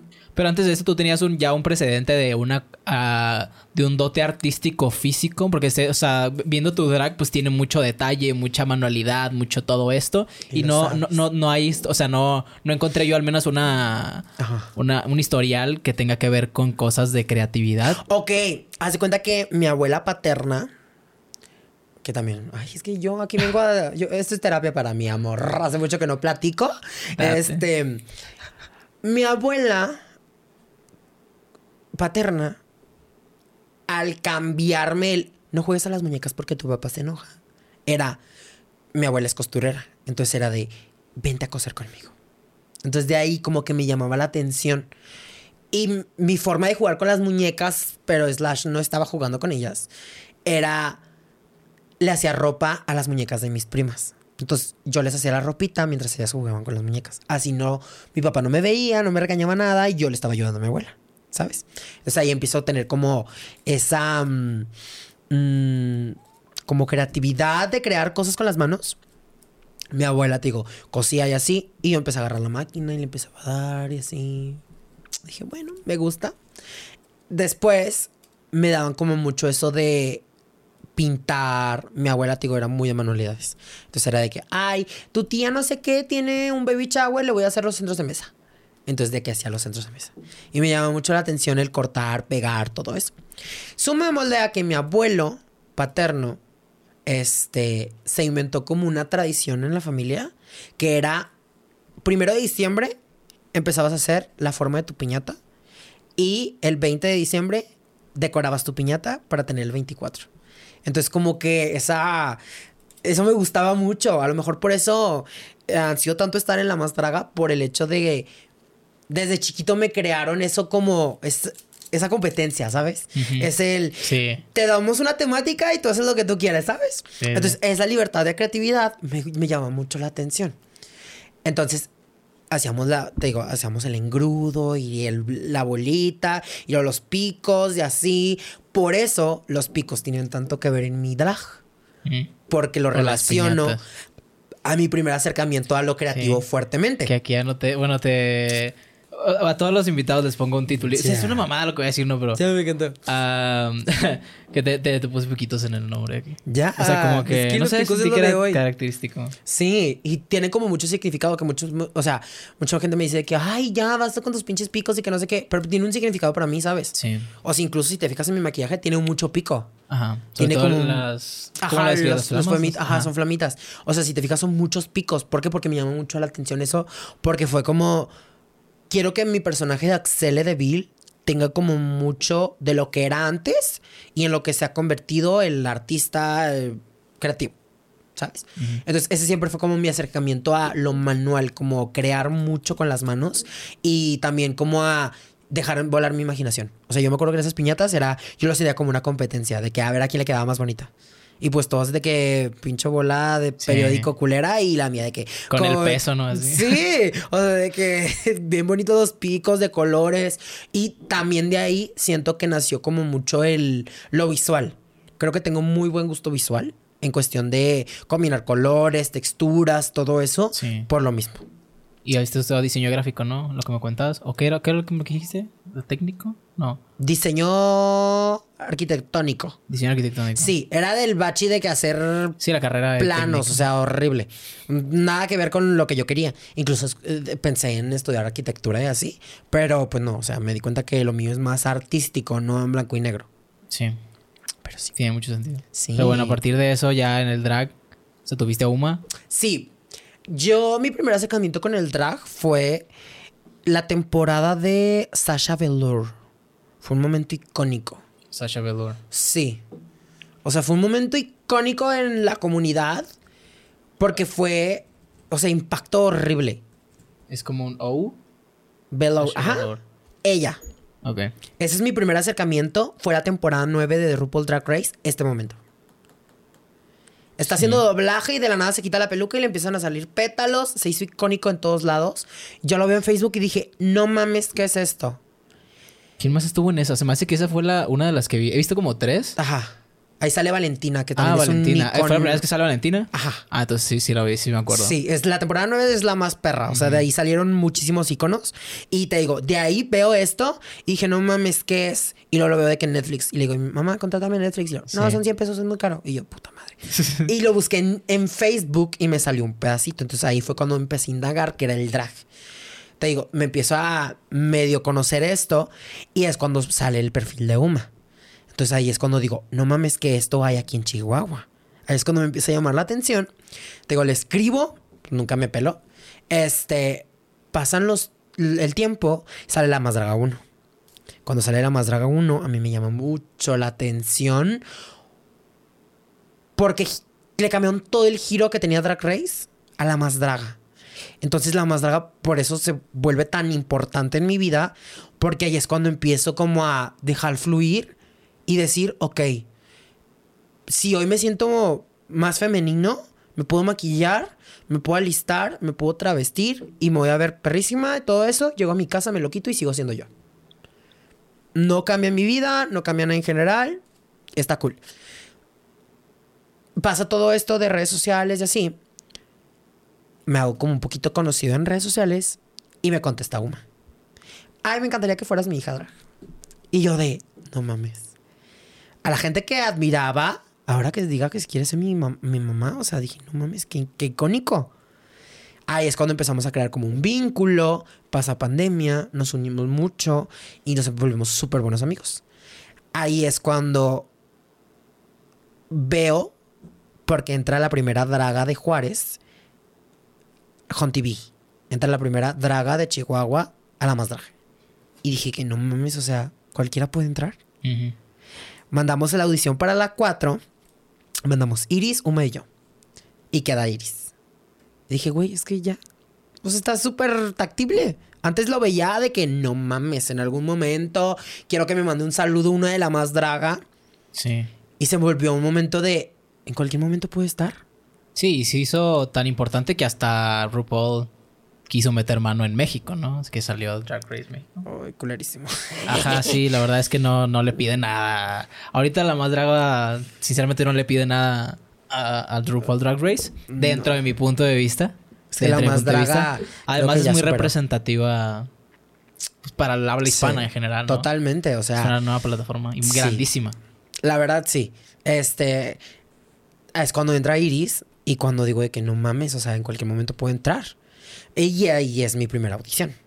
Mi primera audición fue como, quiero intentarlo porque sé que puedo en algún momento. Yo tengo aquí una, pero creo que es la 5. Sí, es la 5. La, la, audición. Ya, sí, la 5. Tengo otra cosa, pero más. Es la 4. De hecho, por aquí esa es la 4. Ok. La puedes poner de fondo. Sí, me veo horrible. Mientras se quitan los anuncios. Ya, estoy monetizando y porque no me paga YouTube. Digo, ustedes no van a escuchar nada porque está en la interfaz. Ya, mucho Pero sí. de chips. Like. O sea, ve, me vi un niño. Ajá.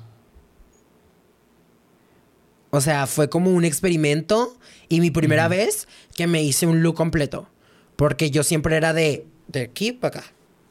Y ahí fue. O sea, lo hacías para grabar, no te has sí, subido o sea, para unas fotos y así. Porque Uma ya, ya me conocía, pero porque me maquillaba. Hasta ahí. Ahí fue cuando por primera vez me mandé a hacer un vestuario. Ese vestuario, de hecho, me lo regaló un diseñador. Este fue como mi primer acercamiento a ya total drag. Obviamente no iba a quedar. Este pasa todo ese año. Veo cómo le va de bien a Iris. Veo cómo la gente ama a Iris. Y yo desde que empecé a hacer drag, me pelucearon mucho las dragas de aquí de Chihuahua. Mucho. Pero a ver, eh, me, me dices que empezaste a ser eh, hija de Sí. Uma a partir de la pandemia. Sí, yo tenía 17 años. Ajá. No es cierto, fue antes de la pandemia. Fue antes de la pandemia. Antes de la pandemia, sí, fue antes de la pandemia. Fue cuando yo empecé a hacer lives y que empecé a tener seguidores, pero en Facebook. Pero en ese año. No, No, 2018, 2017, no me acuerdo qué año. Pero es cuando me empiezo a hacer viral porque me hice viral por un video de transformándome en Selena. Mm. Se hizo así de que un millón de reproducciones, yo no lo podía creer. Y ahí es cuando llegó a mis primeros 10 mil seguidores en Facebook y como que le apareció la... La notificación de que le habías mensaje. Ajá. O sea, como que de ahí nació el. O no sé, a lo mejor no me contestó, vio el video, dijo, ay, qué padre, es de Chihuahua, vio los, los mensajes y, Tenía oh, sorpresa, tenía un mensaje mío. Sí. Entonces de ahí fue como Pero el tú, ya- contacto. tú no tenías experiencia haciendo shows, por ejemplo. Nada. O sea, yo era menor de edad, yo no podía entrar a un O antro. sea, cuando, mandaste ese video tampoco. Acabo de cumplir los 18 años. Ok. O sea, No es entonces fue como de prueba. Sí, creo que A ver, esto fue. Mm, ¿No hice fecha? tenía 17 años. ¿No hice fecha esto? No es cierto, tenía 18. 19, sí, 18 22 años. de enero del Sí, 21. iba a cumplir los 19 años. Ok, no, no habías subido, no habías hecho show. O sea, todo lo que hacías era hacerlo virtual, de la cintura para arriba. No, creo que sí tenía Ya. un año. A ver, ponle un poquito para atrás. Creo que digo- dice que apenas voy a cumplir un año. Ahí poquito, está. No, aquí literal cuando digo, hola, mi nombre es Axel. Como por aquí.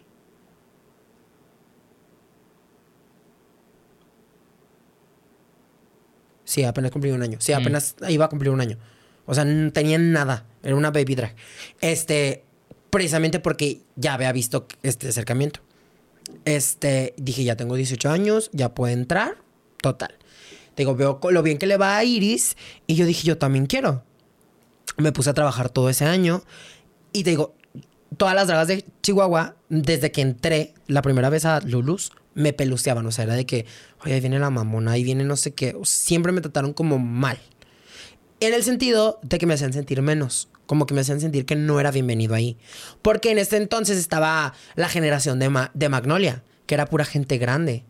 Entonces entra un mocosito de 18 años Sí. queriendo aparentar que es draga y pues ni siquiera sabía pegarse la peluca. O sea, me explico, o sea, Sí, el reflejo natural de, de Sí. ciertas. Bueno, no sé hasta qué punto también, qué tan honesto tengas que ser contigo mismo como para darte cuenta de esas cosas que no están aportando, pero Ajá. externándolo un poco a mi heterosexualidad.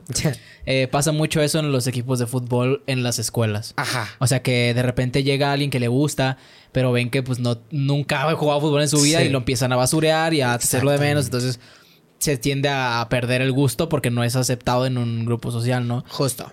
No Entonces- sé qué tanto de eso. Sí, o sea, te digo, era de que yo hacía show y así de que todas eh, con jetota y ni me aplaudían y yo de, güey, qué fuerte, o sea, yo quiero ser una de ustedes. Y ahí Uma no estaba presente como para decir, oigan, brínquenle paro. Como que al principio me empezó, porque la primera vez que fui con ella fue a un evento y vinieron de la más draga, de hecho me acuerdo, vinieron de la primera temporada. Y yo todavía tenía 17 años, faltaban dos días para que cumpliera 18 años. Y Uma me metió así de que por debajo del agua. Entonces, veo todo eso y dije que, güey, yo quiero ser una de ellas. La primera vez. La segunda vez, ella también me llevó, me consiguió una fecha. O sea, Uma siempre fue como la que me abrió el paso para que yo entrara.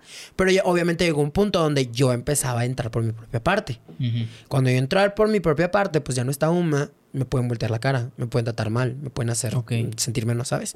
Entonces te digo, como todas eran de que, no sé, Y más que te veían entrar con alguien referente a lo mejor y sentían como un poco el repele de... Bueno, no el Sí. repele, sino como decir, ¿por qué estás Sí. con esta persona? Y nosotros Ajá. no sé qué tiene... No, no tanto por eso, o sea, porque pues en ese entonces Uma era pues una de ellas, ¿sabes? Mm. No era nadie más. Ahorita ya pues es Bueno, una más. socialmente hablando, Sí, ¿no? Pero en ese entonces era una de ellas, o sea, no era nadie tan relevante.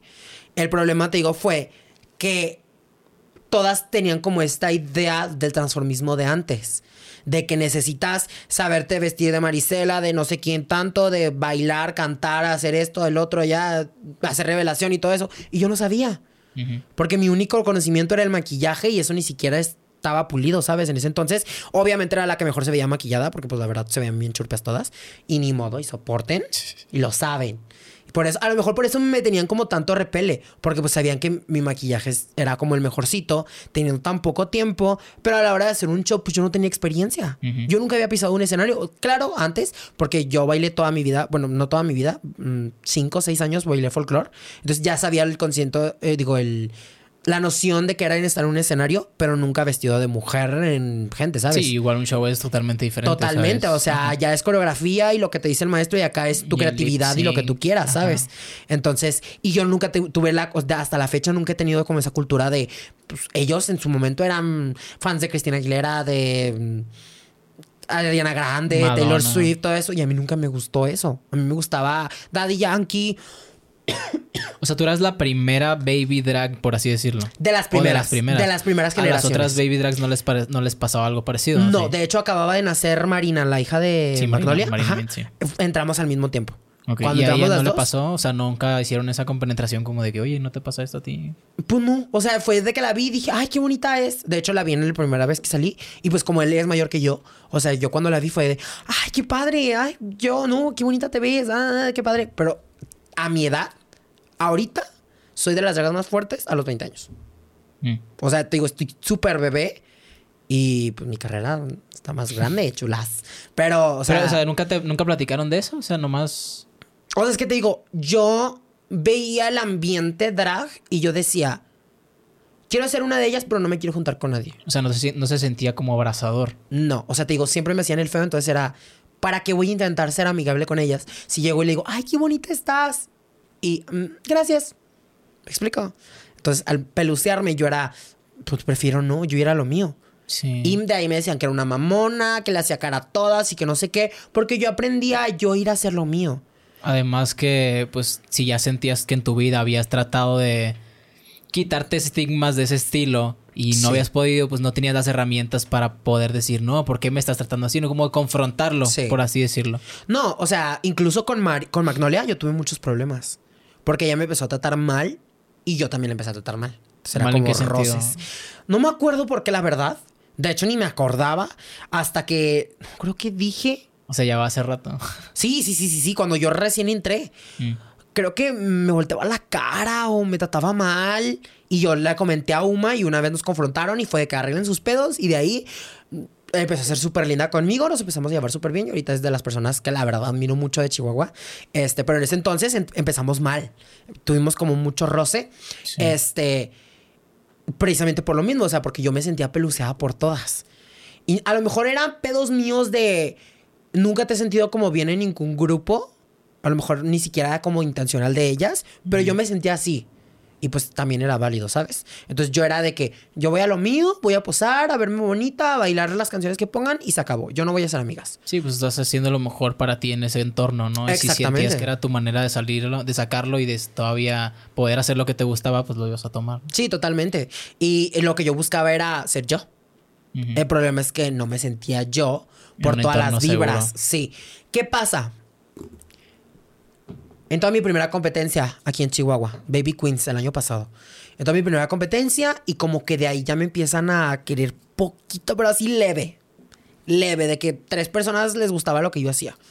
¿Por qué? Porque lo mío sigue como la gente de Chihuahua muy arra- arraigado que para que tú seas una buena draga tienes que hacer split, eh, cambiar 40 veces de vestuario y que no sé qué. Y yo no vendo eso. Yo vendo imagen, ¿sabes?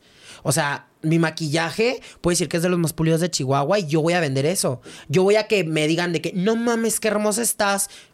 Y se acabó.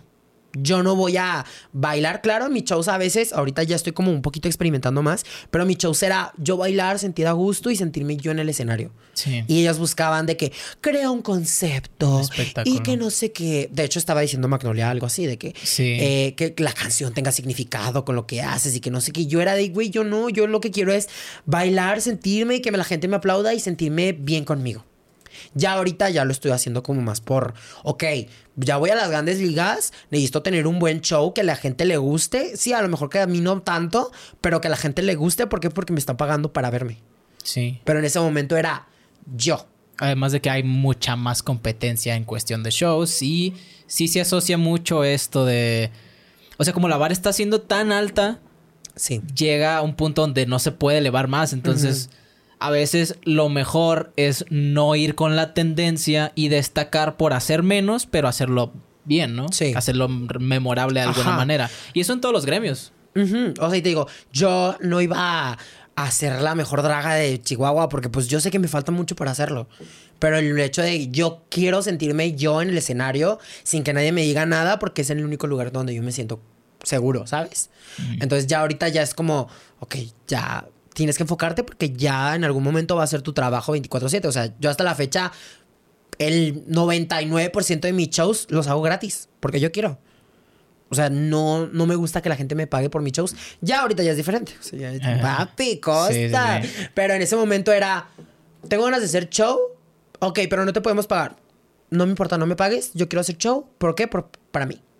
Yo gastaba para mi ropa, gastaba para mi peluca, gastaba para todo esto.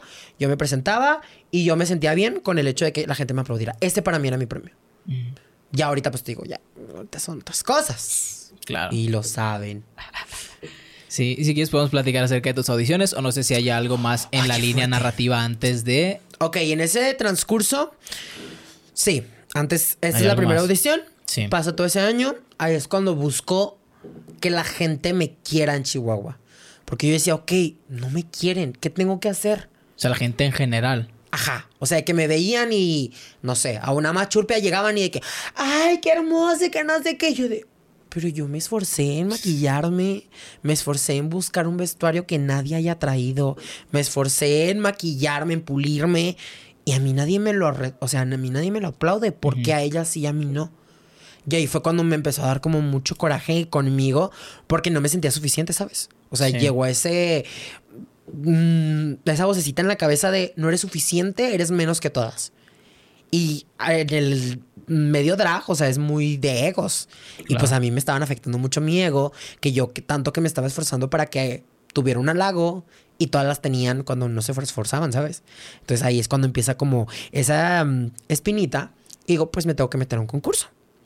Me meto a Baby Queens, que era pues un, un concurso de baby drags. Y la gente me decía de que pues es que tú no estás para baby drag porque tú ya no eres una baby drag. Pero en ese entonces yo me sentí una baby drag. ¿Por qué? Porque pues estéticamente no parecía una, pero la gente me hacía sentir como si fuera una. Y en cuestión de experiencia tampoco. O sea, Ajá, o sea, no tenía tanta experiencia en el escenario. Ahí encuentro mi rostro, ahí empiezo a encontrar como todo mi marca. Eh, la gente como que me empieza a querer un poquito, pero muy poco. Y dije de que, güey, no mames. Para esto, una de las competidoras, obviamente sabía que era una competencia fuerte, porque yo dije, voy a ir con estrategia, voy a ir por debajo y en la final suelto todo lo que tenga. Entonces yo era de que cumplir con el reto. sí. No hay más. Cumplía con el reto y en una de esas dijo, estas, o sea, pues obviamente sabía quién era y dijo, la voy a eliminar. Y ese día, justamente, es de que cambia las reglas. La que gana es la que escoge quién elimina. Y yo de, no mames. O sea, yo decía, si me voy a doblaje, pues yo me defiendo. Sí. Pero en ese entonces era de, tú no te puedes defender. Es si te quieres sacar la ganadora o no. Y dice que, ay, para que te hagas tu segunda audición. Sí, mi amor, pendeja no soy. Em, porque después me entenderé que empezó a hablar mierda de mí, que es una culera conmigo, que se hizo pasar por mi amiga cuando no lo era, etcétera, etcétera. Te digo, este medio del drag es muy, y te lo comentó Magnolia, que es muy de, ay, es que dice fulanita de tal, que no sé qué. Ay, es lo que me estresa, es, güey, eres un adulto, ¿por qué te tienes que estar metiendo en pedos de niños de secundaria? ¿Sabes? Exacto. Entonces ahí me sacan, me enfoco en mi segunda audición y ahí era cuando saqué como, ay, si gustas poner mi segunda audición. La del... Pero Sí. está medio injusto, la neta, que te saque la que gane. O sea, si acaso debería de mandarte al doblaje, Deja ¿no? tú, el prim- o sea, era la primera vez que cambiaban las reglas. O sea, fue de que, uy, por casualidad, este reto lo sacamos. Estaba a dos retos de la final, ¿sabes? O sea, necesitaban sacarme de alguna forma. Y la justificación fue, ay, para que te consientes con tu audición. Bueno, segunda audición. Es Sí. esta. Ahí yo ya tengo un maquillaje bonito, ya tengo un concepto, ya tengo todo. Sí. Pero esta yo la hice para sanarme. ¿Por qué? Porque estaba pasando todos mis pedos mentales. Sí, que la verdad sí me rompió un poco. Estaba en el trabajo y fue como no mames. Sí, hablo del suicidio. ¿Por qué? Porque yo me acababa de, de intentar suicidar días antes de que lanzan las audiciones. Por eso la más draga tiene tanto significado en mi vida. Porque siempre que estoy mal, lanzan algo de la más draga. En ese momento yo estaba hecho O sea, mierda. coinciden los ciclos. Sí, estaba hecho mierda y de la nada. La más draga audiciones para la temporada número 5. Dije, no mames. Esto me va a distraer, esto me va a concentrar. Hago todos mis vestuarios. Es la primera vez que mi papá empieza a inclu- a incluirse como en yo maquillado. Este vestuario mi papá me lo compró. Ok. Me depositó de que ten 10 mil pesos. Y yo de, ay, la virga. Mi papá me apoyó para el drag. Ay, fue como, esta, esta audición para mí es como...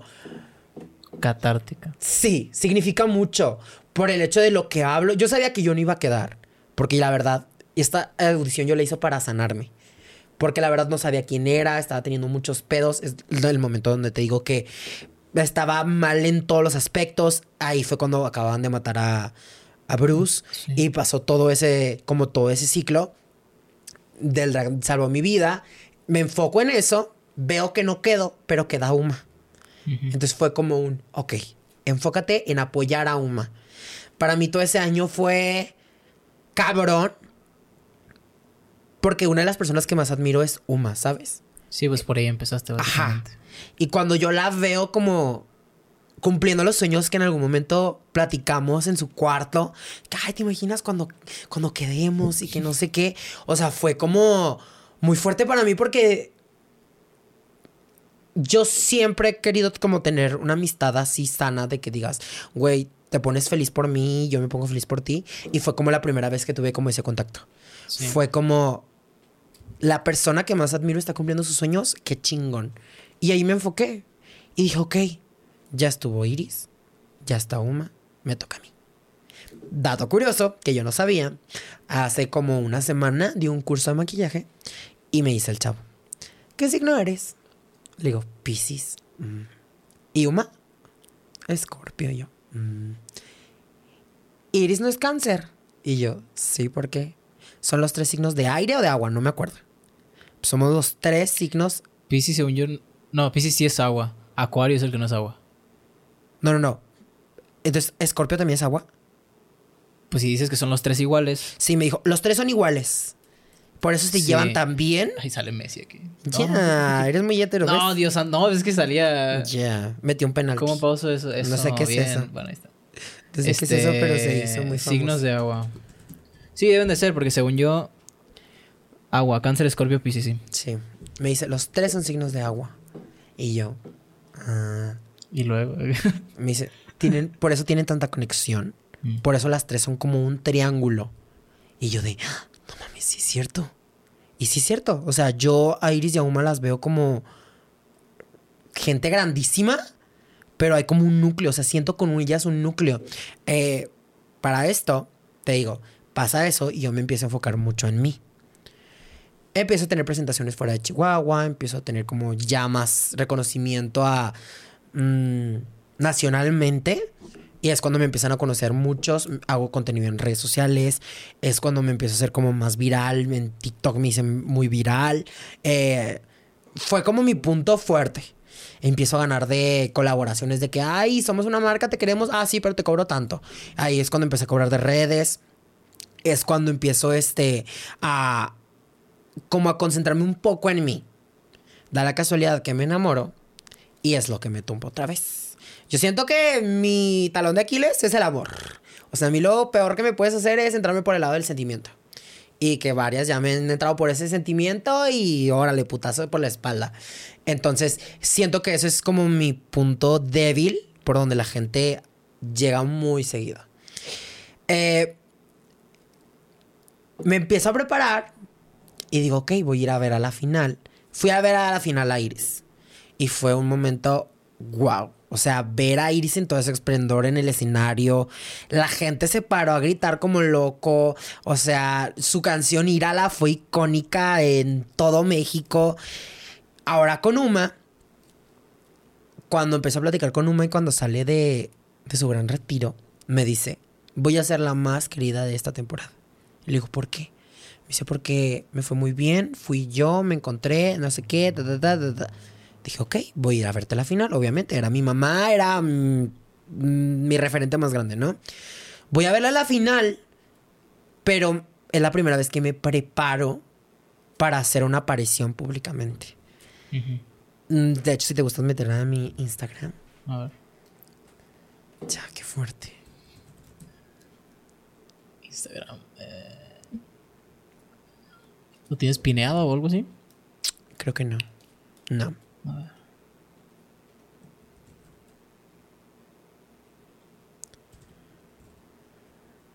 Ajá. A ver. Dale hacia abajo. Ay, qué perra. O sea, métete a las fotos. Así son, si es el contenido, contenido. Sí. Mm, Dale hacia abajo. Ah, ok, no me. Porque si está muy abajo. Mientras pueden comentar lo que les ha parecido el episodio. Ya vean qué perra. Vayan a seguirme en mi Instagram. Y síganlo también a él, ¿eh? Sí, por favor. Ok, esta gran aparición. Ok. Hago esta aparición en la final de La Más Draga.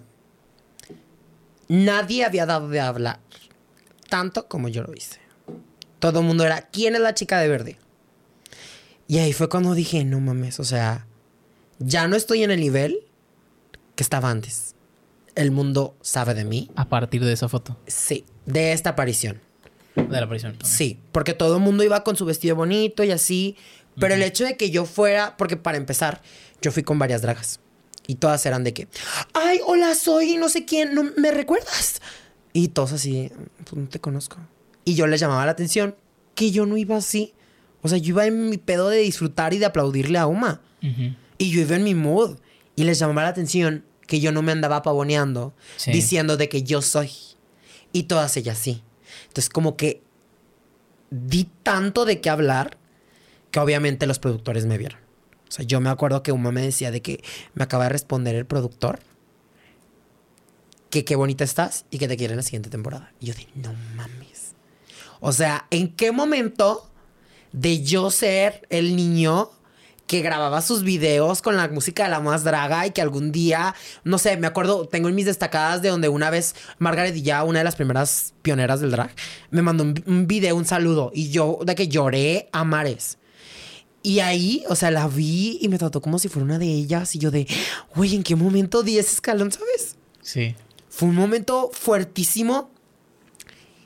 Y en este momento fue cuando todos mis pedos acabaron. Toda mi vida se arregló. O sea, fue de... No necesitas de nadie para ser feliz. No necesitas de un amor para ser feliz. No necesitas de validación de absolutamente nadie. Porque la gente no siempre te va a dar la validación porque existe la envidia. Y dije, "Ah, qué fuerte. Ahí fue cuando mi panorama se abrió horriblemente. Una de las ganadoras me conoce y empiezan a decir las revisiones de que revisiones de la final. Y que ay había una chica de verde. Ay sí es Axel Deville y ya me conocían. Da la casualidad te digo de que yo me siento extremadamente bien. O sea realmente el yo estar ahí fue todo un pedo. El diseñador me entregó un cochinero de vestido. Lo tuve que arreglar le tuve que invertir un, chongo- un chingo de dinero. Tuve que vender mi teléfono para poder pagar el el pues sí, los vuelos y todo eso. A la hora de abordar me terminaron cobrando 3 mil pesos más de equipaje. Y luego cuando yo iba, o sea, un pedo para la habitación. No, no, no, todo mal. Pero cuando yo estaba en esa alfombra, o sea, no tienes idea. Fue así como de... todo el esfuerzo, toda la chinga para estar aquí, funcionó. Vivo esa final como nunca. Y conecto mucho con Uma. Mucho, mucho, mucho, mucho. Nunca voy a olvidar cuando me despido para regresarme a Chihuahua, me abraza y me dice, no sabes lo orgulloso que estoy de ti y sigues tú. Y yo así de... Te lo juro, yo todo el camino venía volteando hacia el, al, La ventana. a la ventana del avión y venía llore y llore. Y dice, güey, no puedo creer lo que hice. O sea, fuertísimo. Estar rodeado, pues obviamente por los contactos de Uma Iris. Estábamos de que los afters con todas las de la más draga. Y una de ellas se me acercó, que era para mí mi top. Se acerca y me dice: No sabes lo orgulloso que estoy de ti. Porque lograste dar ese salto de redes sociales a la vida. Y no fue con cualquier cosa. Fue venir a plantar tu nombre y posicionarte como de las promesas del drag. Y yo así de. La gente que admiro se convierte en mis compañeras de trabajo. Fue un momento, no mames. Te digo, en todo el camino yo venía llore y llore. Y dije, de aquí me voy a preparar para la siguiente audición. Vengo saliendo del casino, porque soy fanático del casino. Amo ir a Sí, apostar. la verdad es que hay una... Hay algo en el casino. Ay, que- no, deja tú. Tengo una historia rico. con el casino también. Cuando abro mi salón por segunda vez, porque yo abrí mi primer negocio a los 17 años. Yo era una persona que se comía el tiempo. O sea, decía, tengo 17 años, no sé cuántos años más voy a estar aquí. Y antes de los 18 tengo que abrir mi salón. Tengo que tener tantas cosas, tengo que tener mi marca, tengo que tener... Siempre era una persona que le encantaba consumirse el tiempo y que en su, en su momento me afectó muchísimo por estarme exigiendo tanto. Pero también me ayudó mucho porque pues creé muchas cosas a muy poca edad. Sí, también pues hay los contactos que te pueden servir mucho y la experiencia y el currículum y el ingreso. O sea, yo me acuerdo que a los 18 años colaborando con Kevin Klein, o sea, yo decía de que, güey, ¿en qué momento un mocoso miado ¿Cómo se dio eso? A ver, me contactaron? platícame. O sea, pero... de que te queremos ¿para mandar ropa. Y yo de, ¿qué? Y yo dije, es juego. Y Sí. dije, ay, sí. Ay, mandé, Calvin. Ajá, les mandé de que mi dirección y que me llega mi mamá de que, te llegó un paquete y yo, sí, no estoy esperando nada. Yo ni me acordaba. Que abro la, la envoltura y lo de que seca. Y yo de, no mames que Calvin Klein me mandó cosas. O sea, y fue cuando dije, güey, ¿en qué momento? Te digo, un mocoso miado de hacer tutoriales de cubitos de hielo de colores. Sí. Está trabajando con marcas tan grandes. O sea, también colaboré con BMW. BMW me patrocinó el transporte y todo eso de mi primera audición a Juárez. Me prestaron carros y todo para que me fuera con mi gente a grabar. O sea, te digo yo, dije, güey, ¿en qué momento un mocoso de 18 años está haciendo cosas tan Sí. grandes, sabes? O sea, ahorita 20 años y... ¿Y qué falta? Exactamente. ¿Qué, qué sigue? Sí, o sea, hay veces que no dimensiono. Ahorita te voy a contar un momento icónico, recuérdame, de la final de carrera de pelucas. Lo voy a anotar. Sí, anótalo. Final carrera de pelucas. CDP, ok. Sí. Te digo, me preparo, voy al casino. Ah, para esto me gané 8 mil pesos una de las veces. ¿En el Cuando yo abrí mi salón, ajá, Ok. con 200 pesos. O sea, se cuenta que metí 200 pesos y lo de que me empiezan a salir un chingo de monedas y de que Sí. 7, no, 8 mil no sé qué y se rebajó pues por impuestos a 7 mil Sí. no sé qué. Y de que no mames, con eso compré mi sala para mi salón y todo demás. Entonces yo quería ir. Fui y dije, hay unos 500 pesitos. Y le empiezo a jugar y todo. Salgo y dije que me, me gasté el dinero que me quedaba. Y en eso, pues venía con un chavo con el que estaba saliendo. Y en eso me llega notificación. Audiciones la más larga 6. Y yo de, no mames, me acabo de quedar sin dinero. Y acaban de lanzar esta mamada. No mames, ¿qué voy a hacer? No sé de dónde saqué dinero. Porque pues en enero no hay trabajo como maquillista. No sé de dónde saqué dinero. E hice mi audición de la más larga 6. El hacer todo este proceso de esta audición fue conocerme como no tienes una idea. Grabé mi audición tres veces y edité el guion como 40 mil veces. Porque yo decía, es que, ¿qué es lo que quieren ver de mí? Ya les mostré vulnera- vulnerabilidad por mi segunda audición. Ya les mostré en mi primera audición cómo inicié. Necesito demostrarles la persona que ahora soy. Y ahí fue cuando entendí lo que los productores buscaban de mí. Creo mi audición. Yo estaba 100% seguro que iba a quedar. O sea, yo vi mi audición y me solté llorando. Me acuerdo que, porque grabé una, una de las partes, mira si gustas poner una de las fotos. Arriba. Sí, un poquito más. Ah, Aquí abajo. Esta fue una de mis looks de mi audición. Dale un poquito más hacia arriba. Ya, me encantó el like. Mi audición la madre Un poquito más arriba. Mm, esta. Esta era mi primera opción. Y dije de que voy a darles este contenido y que no sé qué. Y le digo ¿qué te parece? Me dice, sé que puedes hacer algo mejor. Sí, estaba muy padre el maquillaje, estaba muy padre el vestuario y todo. Mira, ciérralo. Dale un poquito hacia abajo. E hice este. Cuando hago este maquillaje, dije, ok, era lo que necesitaba, un jalón de orejas para realmente ser lo que yo quiero ser.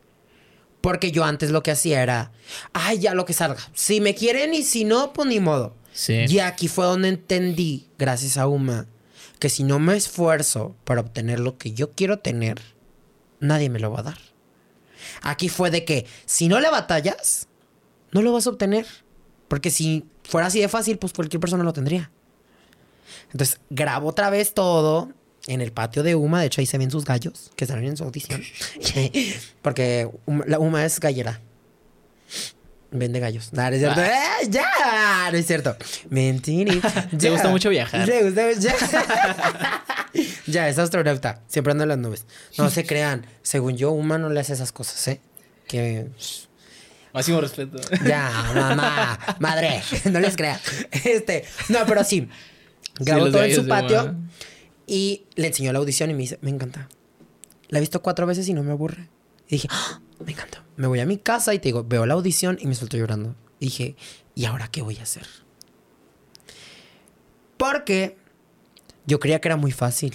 Yo creía que era, ay, me veo bonita así como en mis fotos y muy padre. Ay, sí, qué perra. Y no.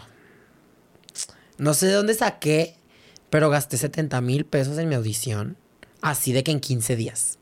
No sé cómo le hice para sacar tanto dinero, pero lo logré.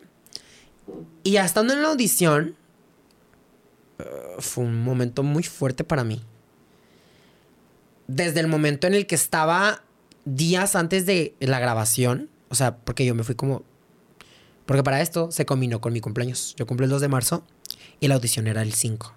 Entonces cuenta que mi evento de recaudación era el Sí. 1, eh, el 2 festejaba mi cumpleaños y el 3 en la mañana salía a Ciudad de México. Entonces estuve el 3, 4 y pues el 5 era la grabación. Esos dos días estaba pegando piedra y haciendo todo. Porque pues obviamente me llegaron los vestuarios a casa de Uma y estaba haciendo todo y yo de que, güey, es que no puedo creer que esté haciendo esto.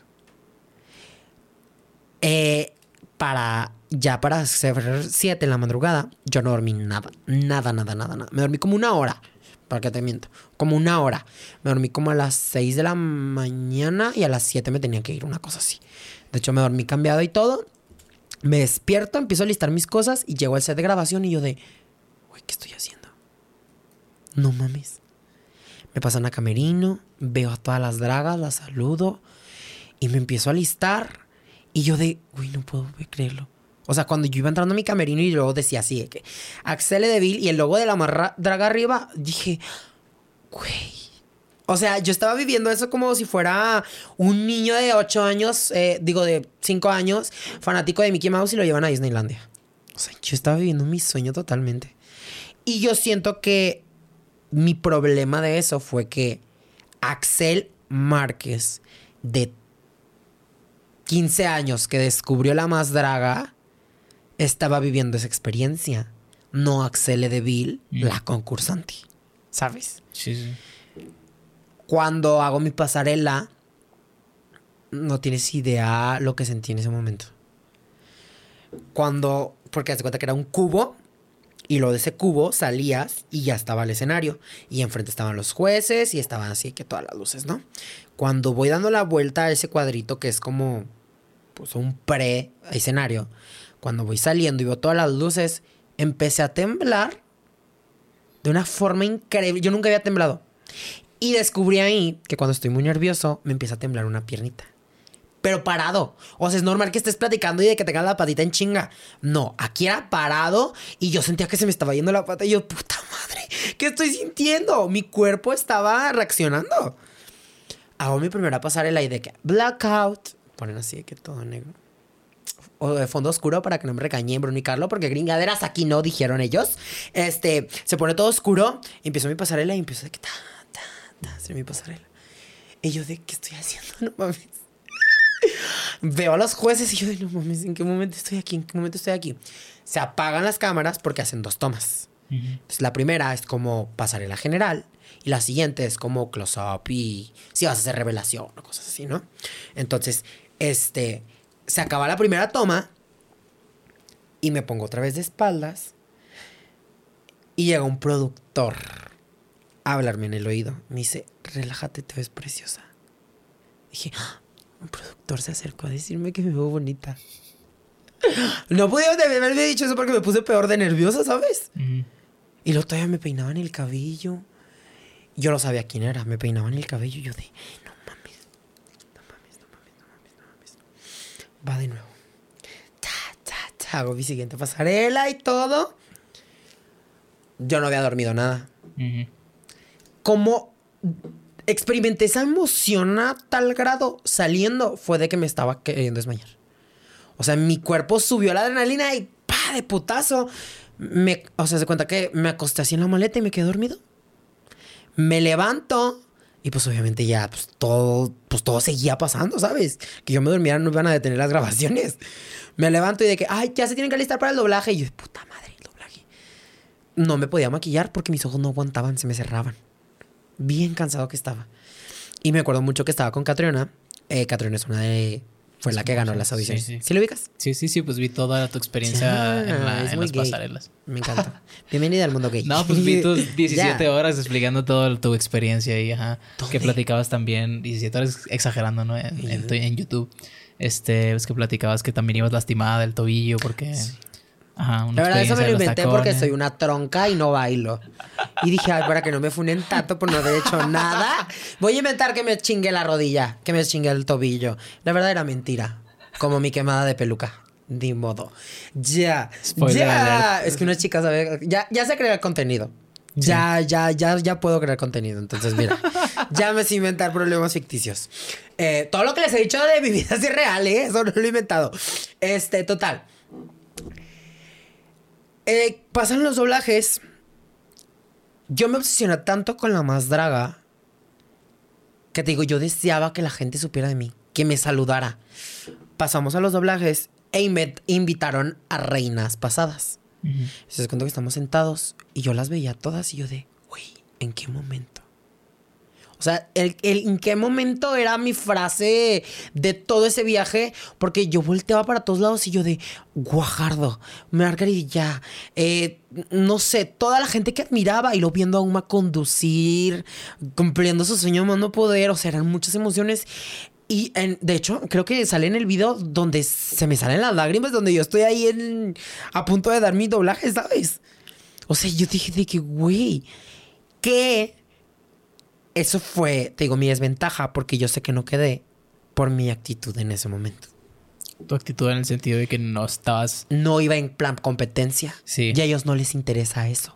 Les interesa que crees, porque estás entrando a un programa. Claro. Necesitas estar creando siempre, no estás llorando de, ¡ay, estoy aquí! Pues no mames, ¿sabes? Y yo en ese momento iba en ese plan. Pero eso me preparó para la persona que ahora soy. Claro. O sea, creo que ahorita la persona que soy, hay veces que no dimensiono lo grande que soy. Eh, en la final de carrera de pelucas, eh, hay un momento crucial de mi vida que es algo que me lo va a llevar en el corazón siempre. Fueron dos momentos. El primero, llega un niño como de seis años, maquillado, a decirme, ¿me regalas una foto? Me encanta, quiero ser algún día como tú. Dije, güey, ¿cómo hubiera deseado yo a mis pinches seis años que me hubieran dejado ser como ese niño? Me tomé la foto y yo, neta, toda la final estaba llorando. Para mi carrera de pelucas fue mi punto más alto de mi carrera. Porque ahora puedo decir que Chihuahua me quiere. Ahora voy a- al antro y es de que, ay, me encanta, eres una no sé qué, da, da, da". Todo el reconocimiento que siempre había querido, ahorita lo puedo obtener. Porque carrera de pelucas me ayudó a demostrarle a la gente que no soy un mocoso de 20 años que le dieron todo en las manos. Ahora pueden ver que soy una persona que le ha chingado muchísimo, que he trabajado desde súper chiquito. O sea, yo empecé a maquillarme desde los 13, 14 años. Eh, y veo, o sea, la carrera que tengo. En ningún momento podría pensar que yo a mis 21 años podría haber estado en una plataforma, a lo mejor no quedé en una temporada, que yo sé que voy a estar en la siguiente, ni modo.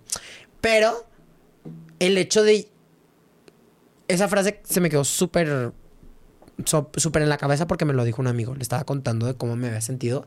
Y me dice, ¿en qué momento la gente que admiras se convirtieron en tus compañeros de trabajo? Esa frase se me quedó súper en la cabeza porque sí es cierto. O sea, muchas veces aspiramos a ser algo y no sabemos, cuando menos lo esperamos, ya somos uno de ellos, ¿sabes? O sea, no sé, en algún momento, ¿a quién admiras de podcast? Eh, pues el Roberto Martínez, ah, sí. Ay, me gusta mucho él. Sí, ya sé quién es. O sea, imagínate que en algún momento un video explote y llegues a ser uno de su talla, ¿sabes? Sí, pues escalar y ser parte del gremio. De que digas de que, güey, 6 millones de, suscriptores, ganan un chingo, son reconocidos en todo el mundo, eh, no sé, dan conferencias, no sé qué puntos aspiracionales tenga una persona como... Con un podcast. Ajá, o sea, pues es diferente a un beauty blogger. Sí, y además porque no, no, no mm, colaboramos al igual que un concurso de Exactamente. No, no, no, sí, y en general lo digo, o sea, un polinesios, o sea, tampoco, o sea, su punto es de que los invitan a premios a vender su marca. O sea, en podcast no sé cómo se, se sí, también se podría hacer eso. Ajá, pero te digo, ¿en qué momento forman parte del mismo equipo. Exactamente. A esa escala. Sí. Y que la gente te deje de ver como un fan. O sea, no sé, a lo mejor conoces a Roberto y de que, oye, te diga, que, ay, qué padre, pero en un año y que vea que eres más grande que él, que te diga, ah, no mames, amo tu trabajo, lo que haces. ¿Sabes? Es muy fuerte, muy, muy fuerte cuando llega ese momento. Como que te resetea toda tu vida. Toda, toda tu vida. Porque, o sea, yo en ese momento yo lo que quería era tener el reconocimiento de la gente y ahorita que lo tengo es como, ¿y ahora qué? ¿Sabes? Es muy, muy, muy catártico. Ay, me sentí muy filósofo. Catártico. ¿Estás solo? ¡Ya! ¡Ay, cumplí mi fantasía! Quiero uno de estos. Quiero uno de estos. Próximamente haciendo ASMR. ¿Te imaginas yo así con mi micrófono? Y que, ¿qué churpia te ves en tu maquillaje? Ay, es que se escucha muy padre. La verdad, sí, sí es una fantasía con los Sí, con sí, te, dije que es una experiencia, una experiencia religiosa. Pero bueno, llevamos dos horitas con siete minutos. ¿Tienes algo más que quieras platicar? Porque yo estoy encantado con toda la travesía que hemos platicado. Según yo, hemos tocado todo lo, lo bueno, a excepción de lo que quisiste omitir, que la verdad yo no tenía noción de ese tema de Mazatlán. Sí. Eh, pero creo que es bastante satisfactorio lo que hemos platicado. Sí. No sé si me queda de ver algo de aquí. Ay, qué fuerte. no, nada.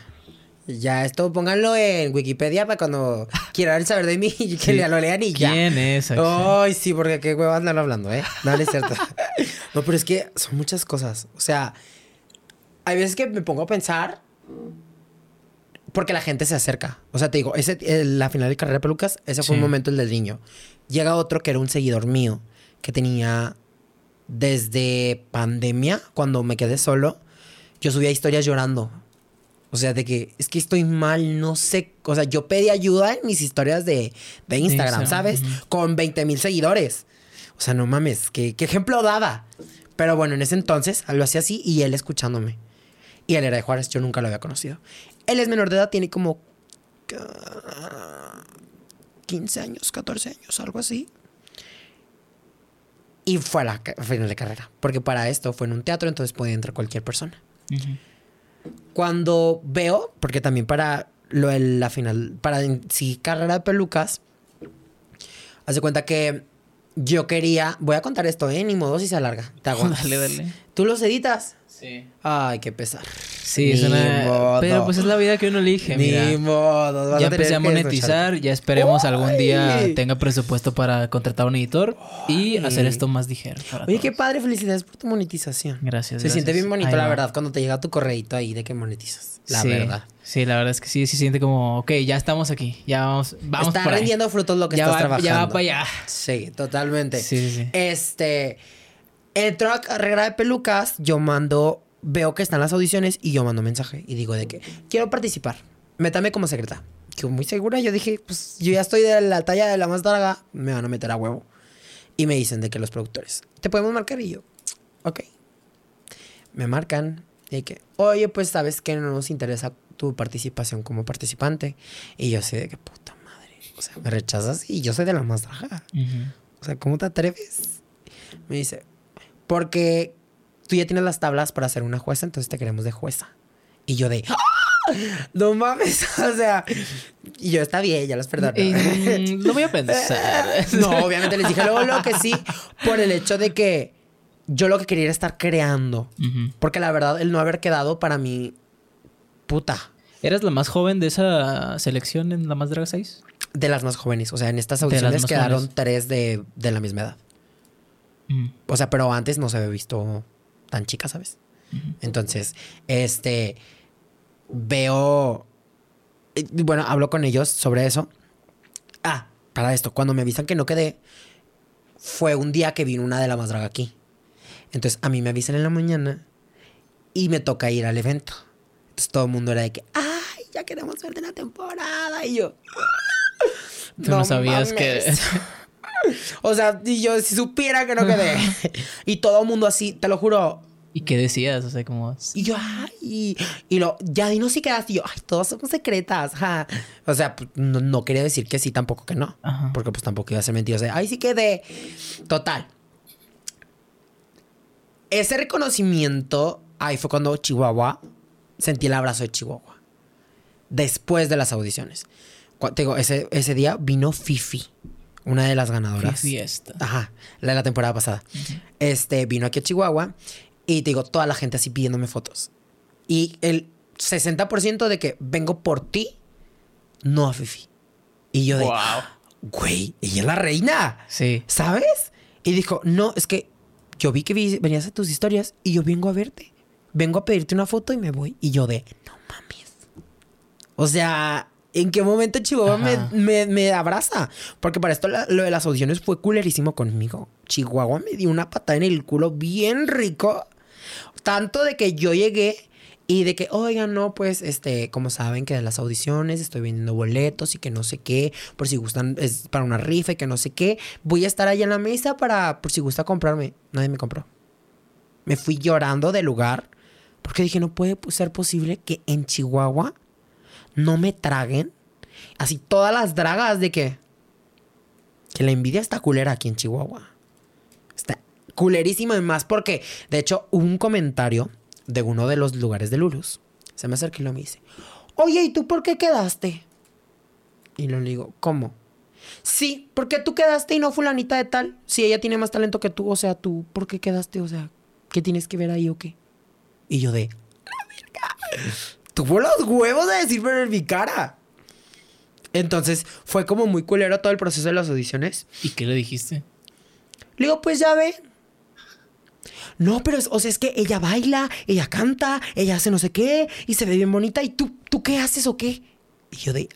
"Ah". Le digo, pues no sé, pues algo muy bueno debe ser, ¿no? Para haber quedado. "Mm, pues a ver cómo le va, pero pues es que yo no entiendo por qué te eligieron a ti, no a ella. Y yo de, güey. O sea, te digo, yo todo ese proceso de Chihuahua me dio una patada bien culera. Pasa esto lo de, lo de Fifi y que siento el abrigo. Dije, güey, cuando les diga que no quedé, me van a volver a mandar a la verga. y va a ser bien culero, ¿sabes? Pero bueno, me amarré los huevos y... No, digo, los varios, porque no tengo huevos. Sí, sí, claro. No se confundan. Este, toda la noche yo de que, ay, sí, todas somos secretas. Me subo a mi camioneta y mar de lágrimas. Dije, güey, tengo que disfrutar esto mientras pu- pueda, porque se me va a ir. O sea, cuando se enteren, ya no les voy a servir. Dije, qué culero que sea la gente así. Total. Intenté irme a Ciudad de México a vivir con Uma y con Iris. Y fue bien feo para mí porque me di cuenta que en el ambiente drag, si no eres de la plataforma, no, eres nadie. No tienes respeto. Sí. O sea, por mucho de... Y lo además porque allá son bien pinche chismosas todas. Y obviamente dijeron de que, ay, ella no quedó. Entonces todo era de que, ay, hazte para allá. Me explico, me peluceaban bien cabrón. Pero, pues yo ya me sentía parte de ella, ¿sabes? Pasa esto de carrera de pelucas. Y yo dije, bueno, lo voy a usar para refugiar todo esto que siento, porque en el momento en el que la gente de Chihuahua sepa que no quedé, me van a mandar a la verga. Entro al proyecto de carrera de pelucas y yo tenía una percepción tan fea de las de Juárez. Porque las dragas de Juárez son bien chismosas, bien liosas, o sea, por todo hacen problema, de que eh, ya son de putazos. Y yo, o sea, pues, no, ¿sabes? Yo no soy así. Yo no tengo para empezar la malicia de la vida nocturna. Y allá sí. Llego a Juárez, los primeros capítulos abucheándome, que me fuera de Juárez, que no me querían ver en Juárez, que no era bien recibida. Ajá. Todavía. O sea, y como hay público, la gente lo decía. Ah, no mames. O sea, era, Porque les, les criticaba a las dragas que tanto le maman el culo. Porque para ellos creen que lo que ven en los, de los bares es lo mejor.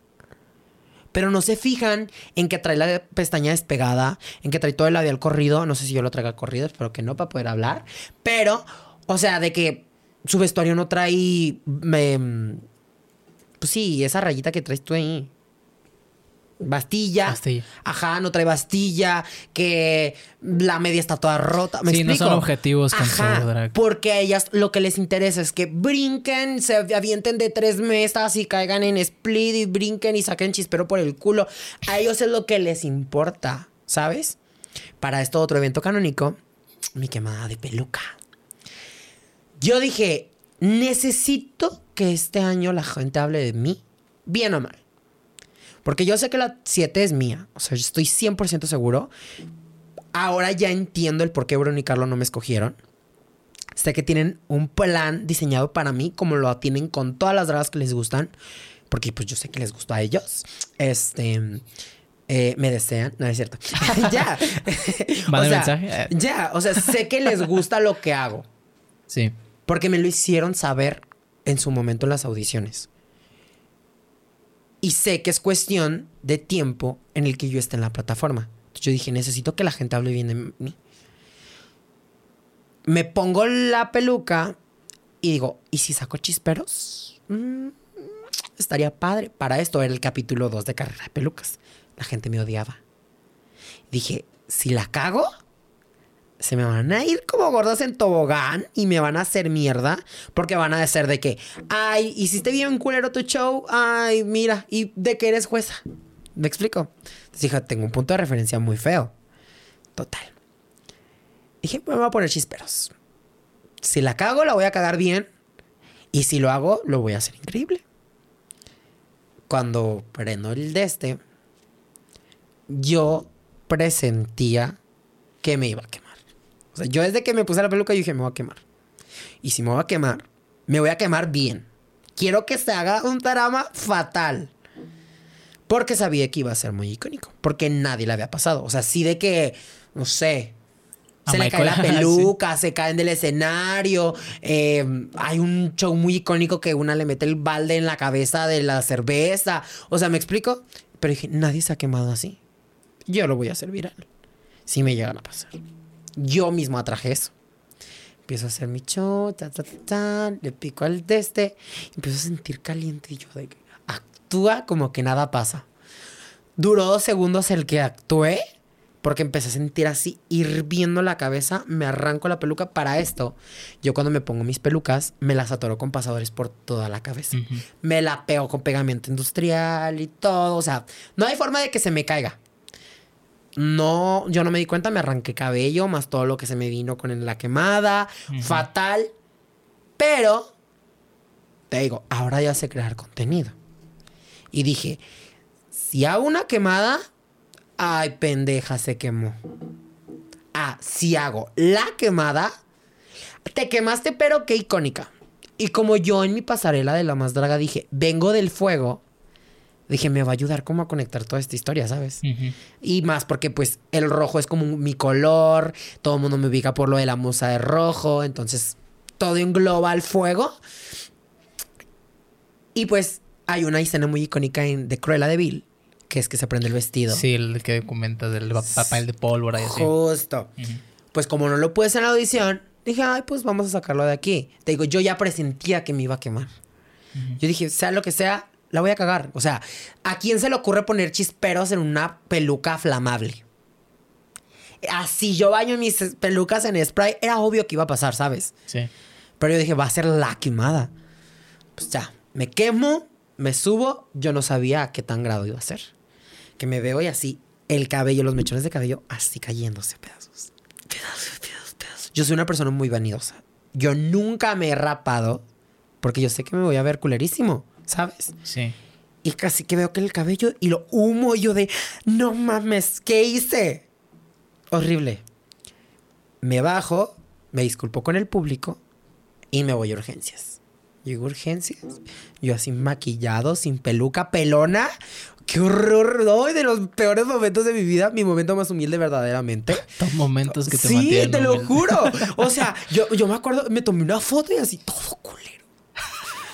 Hombre, no. Para esto, yo traía mis medias, mis fajas, Sí, sí, sí. todo. Y que me dicen de que te vamos a inyectar. Y yo, ay, señor, ¿no me puede humillar más? Pues ahí me tienes quitándome todas las fajas y todo para que me puedan inyectar. Y lo, el doctor así que así, haciéndome con los deditos de que, cortándome los cabellos. Y lo que te vamos a poner compresas heladas para que se te cure y que no sé qué. ¿Qué tan, qué tan, o sea, qué grado fue la... Segundo grado. Segundo grado. Pues Sí. sí, no. O sea, sí se me veía la piel, ¿sabes? Incluso me dijeron de que hay probabilidad de que no te vuelva a crecer el cabello. Yo la verdad sabía que no. Yo, yo decreto cosas. Yo manifesté. Yo manifesté, amor, porque yo soy una chica que Sí, sí, manifiesta. sí. Dijiste, si lo hizo Michael Jackson, ¿por qué yo no? Deja tú, después me dijeron de que, ay, es muy icónico. También a Beyoncé creo que le pasó. O sea, hay muchas. Y yo dije, "Ay, es ya que eres yo parte del soy". gremio. Es como el club de los 27, pero con el cabello. ¿Sabes? O sea, mira, a Kim Kardashian le filtraron los videos porno y se hizo viral. Ahí está. Y la quiso con- Yo ya también. Ahí está. Ya me había quemado también. Yo dije, y es que amor, yo ya soy del otro lado. Es una chica muy famosa ya. La verdad.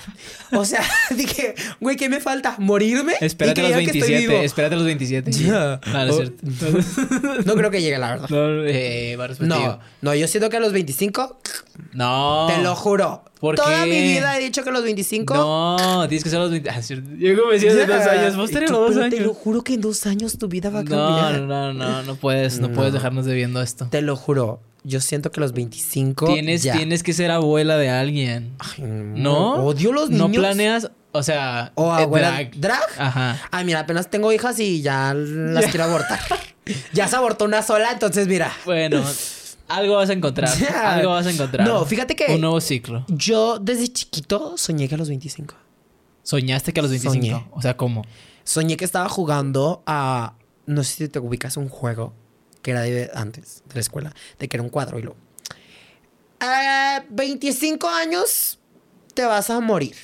Vas a tener 30 hijos. ¿De y luego- papelito? sí. Y luego que dabas tres opciones de tus carros y luego de que. Sí. De Team Marín, de Doping. O ponías un ma- maridos así. Ajá. Sí, las y de que, ok, vas a tener, a los 25 años te vas a morir, te vas a casar a los 22, vas a tener tres hijos, vas a vivir en este y vas a tener tu carro. Ujú. Y yo soñé con ese juego. Y yo soñaba que a los 25 me iba a morir. O sea, yo me soñé en mi funeral.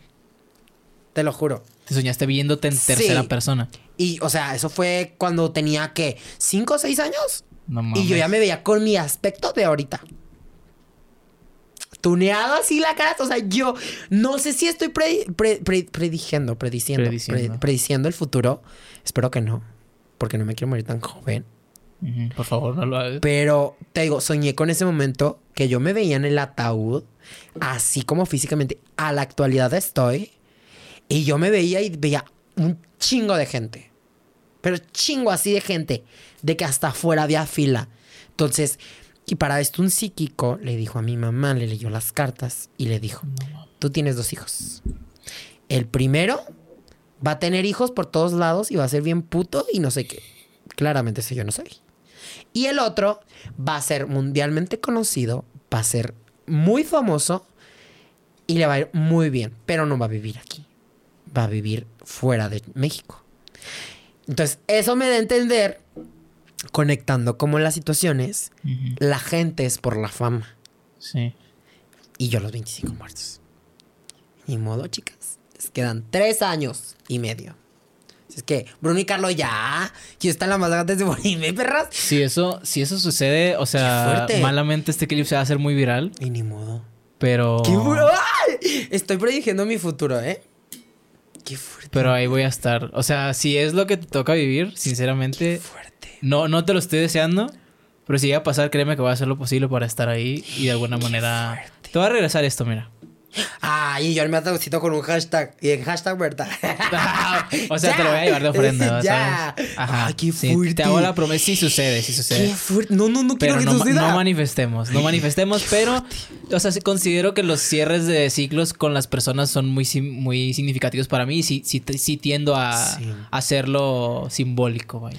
Qué fuerte, ¿verdad? Pero sí, entonces como que en su momento lo conecté. No, no, no lo pienso mucho porque no quiero, siento, yo soy muy de energías, entonces siento que si sobrepiensas las cosas, estás atrayendo las cosas. Entonces, no lo pienso tanto, pero en su momento lo conecté con lo que le dijeron a mi mamá, ¿sabes? Sí. Porque yo me acuerdo que vi mucha gente y yo dije, güey, pues hay gente que ni conozco en, o sea, de ni de chiquito. O sea, de chiquito veía a mi familia, a mis familiares y así. Y lo, o sea, ahorita que estoy poniéndome a pensar, lo raro es que la gente que está muerta no estaba. O sea, tipo, en ese momento, mi abuela estaba Sí, sí. viva. Y yo a mi abuela no la veía. ¿Sabes? Ujú. Entonces es como raro si de Wow. chiquito fue una algo turbio. Ya. Hagan muy, muy- sí, están viendo en el 2027 y están viendo este video y yo estoy muerta. Quiero que la hagan famoso, ¿ok? Vas a delegarme la fama. Ya. Compartir tu fama con la gente que viviste en sí, vida. háganlo viral, por favor, se lo merece. Eh, ¿Te imaginas? No ¡Qué mames. No, pero.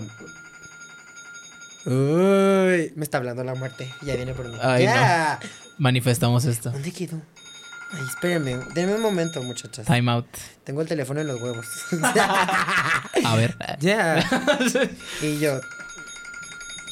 Ya.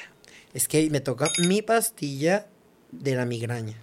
ok, pues bueno, si quieres, matamos ya este episodio. Ay, qué fuerte. Es que a mí me encanta hablar de mí. Yo te podría seguir contando aquí. ¿eh? O sea, estoy, estoy completamente ¿Cuánto de convencido de Magnolia? esto. 2.40. ¿Y el mío? 2.26. Ay, me faltan 14 minutos. Checa, me dejó la... Si quieres, sigamos, checo la pila y Ya, rompamos el récord. Ya, sí, sí, ¿Sí? sí, sí, sí. A ver. Qué fuerte. Ok, si alcanza este, con eso. Va. La gente viene por ti, no importa que se muevan las otras, con esto todo bien. Ya. Pero sí, te digo, muy Sí. fuerte. O sea, eso sí como que me dejó muy marcado de chiquito. Porque pues yo eso en su momento, yo lo que quería era ser mayor de edad. O sea, yo siempre decía que es que ya quiero tener 18 para hacer mi vida. Que nadie me critique por hacer yo. Spoiler. Y mira, ya. Spoiler alert. Qué fuerte. Eso no pasa a los 18. Ay, Fíjate que me arrepiento mucho de haber dicho lo de los 18. En Sí. parte. Porque pues, o sea, ay no, es que... ¿A ti no te pasaba que sentías que toda la gente en cierta edad, por ejemplo en la prepa, ya quería pasar esa barrera de los 18 años y se mantenían como que eh, viviendo alrededor de la idea de querer ser más grandes? Porque yo nunca sentí esa necesidad de quererme ver más grande ni nada de eso, cosa que a lo mejor sí afectó ciertas cosas alrededor de mi vida en, en el aspecto de cómo la gente me percibe y siento que me pasa todavía ahorita, o sea, sinceramente, eh, siendo honestos, considero que a lo mejor la gente me desvalida ciertas cosas de las que hago como creador de contenido por mi edad, ¿Qué edad tienes? 24. Ok. Yo, yo, yo siento que me pasa algo, algo así con mi edad, pero nunca he aspirado a verme más grande. Por alguna razón no me... No, no me es una necesidad y creo que pues eh, concuerda bastante con la manera de ser mía, que pues, me, me considero bastante genuino y, y no me siento falso, sinceramente, cuando trato de hacer otras cosas que no, no me corresponden o para aparentar o cosas así, no me Sí. nace, pero no sé si te pasó a ti que notabas eso o eh, a lo mejor en ti si había algo como Fíjate que tú que- querías aspirar o... Fíjate que con mis amigas eran de que, ay, tenemos 15 años, vamos a ponernos hasta el culo. Y, ay, ay, ¿me explico? Sí, y de hecho ahorita las niñas también se ven muy grandes en cuestión de lo que suben a internet. O sea, aquí no ha visto la foto esa que es muy viral de la morra de- con 15 años con globos y parece Kim Kardashian. O sea, Sí, sí, sí, sí, yo mis 15 años parecía la morra de High School. Musical, ¿cómo se llama? La de Ashley T no. Sí, no, Ashley Tisdale, la güera. Ya, sí, Con sí, el sí, así look Sharpay. todo feo, así. Ya, sí. Sí, sí, sí. No, la verdad te digo, sí, todo, todo mi círculo que todo ha siempre era- cambiado. Sí, horrible. O sea, en ese entonces éramos mocosos miados aparentando ser adultos, ¿sabes? Y yo más. O sea, porque yo era de que, por ejemplo, la Valentina, la que, mi- la que era mi mejor amiga, este, su papá trabajaba en antros. Entonces cuenta que a los 17 Mm, años era de aparte. que, ay, nos van a meter a estudio, y ay, que no sé qué, vamos a esto. Y mocositos de 17 años ahí en un bar, ¿sabes? Sí. Jugando a ser mayores. Y yo era de que mi mamá no me dejaba. De hecho, mamá, te lo voy a contar, te lo voy a mm, contar aquí. En exclusiva. Dos veces entré y tú no te diste cuenta. Porque mi mamá una vez me cachó. Una, pero ya creo que era la primera vez. Y no, ya había ido dos veces de antro, ¿sabes? Y de hecho yo le agarré mucho coraje a mi mamá. Pero ¿cómo fue eso? O sea, fuiste, te cachó, ¿cómo? O sea, se cuenta que mi mamá me marcó y yo le dije, que, ay, voy con mis amigas. Ah. Y me marcó de que a las diez y media de la noche. Sígueme sabiendo. Y yo, ay, me tiene saliéndome de estudio. ¿Sí ubicas estudio? No. Bueno, es Por- un bar que está por el canal. Sí, pero igual el canal está sí. extenso. Pero haz de cuenta que son dos bares. Está Backroom y está Estudio. Ok. Entonces cuando que yo estaba en Backroom, me marca mi mamá y me tienes en chinga saliendo por todos los dos bares. En chinga. O sea, para el backroom yéndome- entras por estudio. Ajá. O sea, se cuenta que lo primero es como electrónica y así. Y, lo, otro es reggaetón. y lo otro es reggaetón. Ah. Entonces yo estaba en el reggaetón. Claro. ¿Te imaginas? Hasta el culo el lugar, yo saliendo así de que yéndome, obviamente lejos para que no escuchara la música, y yo contestando a mi mamá de que, bueno, y mi mamá de que, ¿dónde estás? Y yo, Cogiendo. No, mi, no, mi mamá, no. Mi mamá para, para zafarnos, así una mentira. Para vender la mentira original. Oye, nunca pensé eso. No, yo le decía de que, ay, estamos en casa de la abuelita de, de, de Valentina. Sí, sí. Con la música de fondo. Obviamente mi mamá sabía de que te quiero en 10 minutos aquí en la casa. Pues ahí me tienes de que en chinga yéndome y castigándome y así horrible. Pero sí Claro. llegué a ir dos veces. O sea, le decía de que, ay, estoy en una fiesta de no sé quién. Y escuchaba la música y pues decía, bueno, está en la fiesta, ¿sabes? Pero pues nunca sabía. De hecho, yo le agarré mucho coraje a mi mamá. Tuve muchos problemas con ella. Por lo mismo. Cuando yo tenía 17 años, era cuando estaba a punto de graduarme, cuando estaba todo esto, y de la casualidad que entra pandemia. Entonces yo siempre era que, mamá, déjame ir a estudios, que van a ir todos. No, hasta que tengas 18. Ándale, mamá, es que mira, van a ir a tomar. No, hasta que tengas 18. Siempre era hasta que tengas 18, hasta que tengas 18. Yo cumplo el 2 de marzo, entonces cuenta que yo me voy a Mazatlán, me entregan mi INE el 18 de marzo. El 21 de marzo se cierra todo. Cuenta que cuando me entregaron mi INE, de nada Ya me servía, puedes, no. no había antros. Yo le agarré mucho coraje ahí, porque ahí fue cuando pasó lo de Bruce, cuando me quedo sin amigos. Entonces, cuando ya se acaba la pandemia y ya puedo salir a los antros, ya no tengo amigos. con quién salir. Y le agarré muchísimo coraje a mi mamá. Por lo mismo, porque. O sea, me pongo a pensar y digo. Si yo hubiera aprovechado ese momento, probablemente hubiera sido el más feliz del mundo, ¿sabes? Porque siempre me quedé con ganas de ir con todos mis amigos de antro. Y cuando llegué a ir, era de que estaba con miedo de que. Es que si mi mamá me marca. Y nomás así con el teléfono viendo a cada rato por si me marcaba salir en chinga a la parte de afuera, ¿sabes? Entonces, yo nunca pude disfrutar esa etapa. O sea, yo siento que me arrebataron la vida y el destino mm, ese tiempo. Y la verdad, y la verdad fue como muy difícil para mí. Porque ansiaba tanto tener 18 para hacer todo lo que quería. Que cuando llega la pandemia fue como. Te aguantas hasta que se pueda. Y ya ahorita, pues, ya soy otra persona, tengo otros gustos, tengo otra mentalidad. O sea, ahorita ya puedo entrar a antros y tengo que. Siete meses sin ir a un antro así. No es más, ya hasta el año creo. O sea, de ir yo a disfrutar, tengo mucho sin ir a un antro. O sea, voy, pero de que a en drag, no es la misma. No, definitivamente no. Pero- Pero, no vas porque no te nace, o sea, no, no pues no porque... tengo amigos, me volví una persona muy solitaria. Ah, ok. muy solitaria. O sea, te digo, mi peor miedo era quedarme solo y cuando me quedé solo fue como, así es la vida. ¿Me explico? Y que es algo bien culero, que duré mucho tiempo, de hecho antes de, la, de lo de la final, yo duré mucho tiempo culpándome a mí y culpando a la gente de la pandemia, ¿sabes? O sea, yo era de, si yo hubiera, no hubiera estado en la pandemia, yo hubiera sido tal persona. Porque te digo, yo iba en contra del reloj.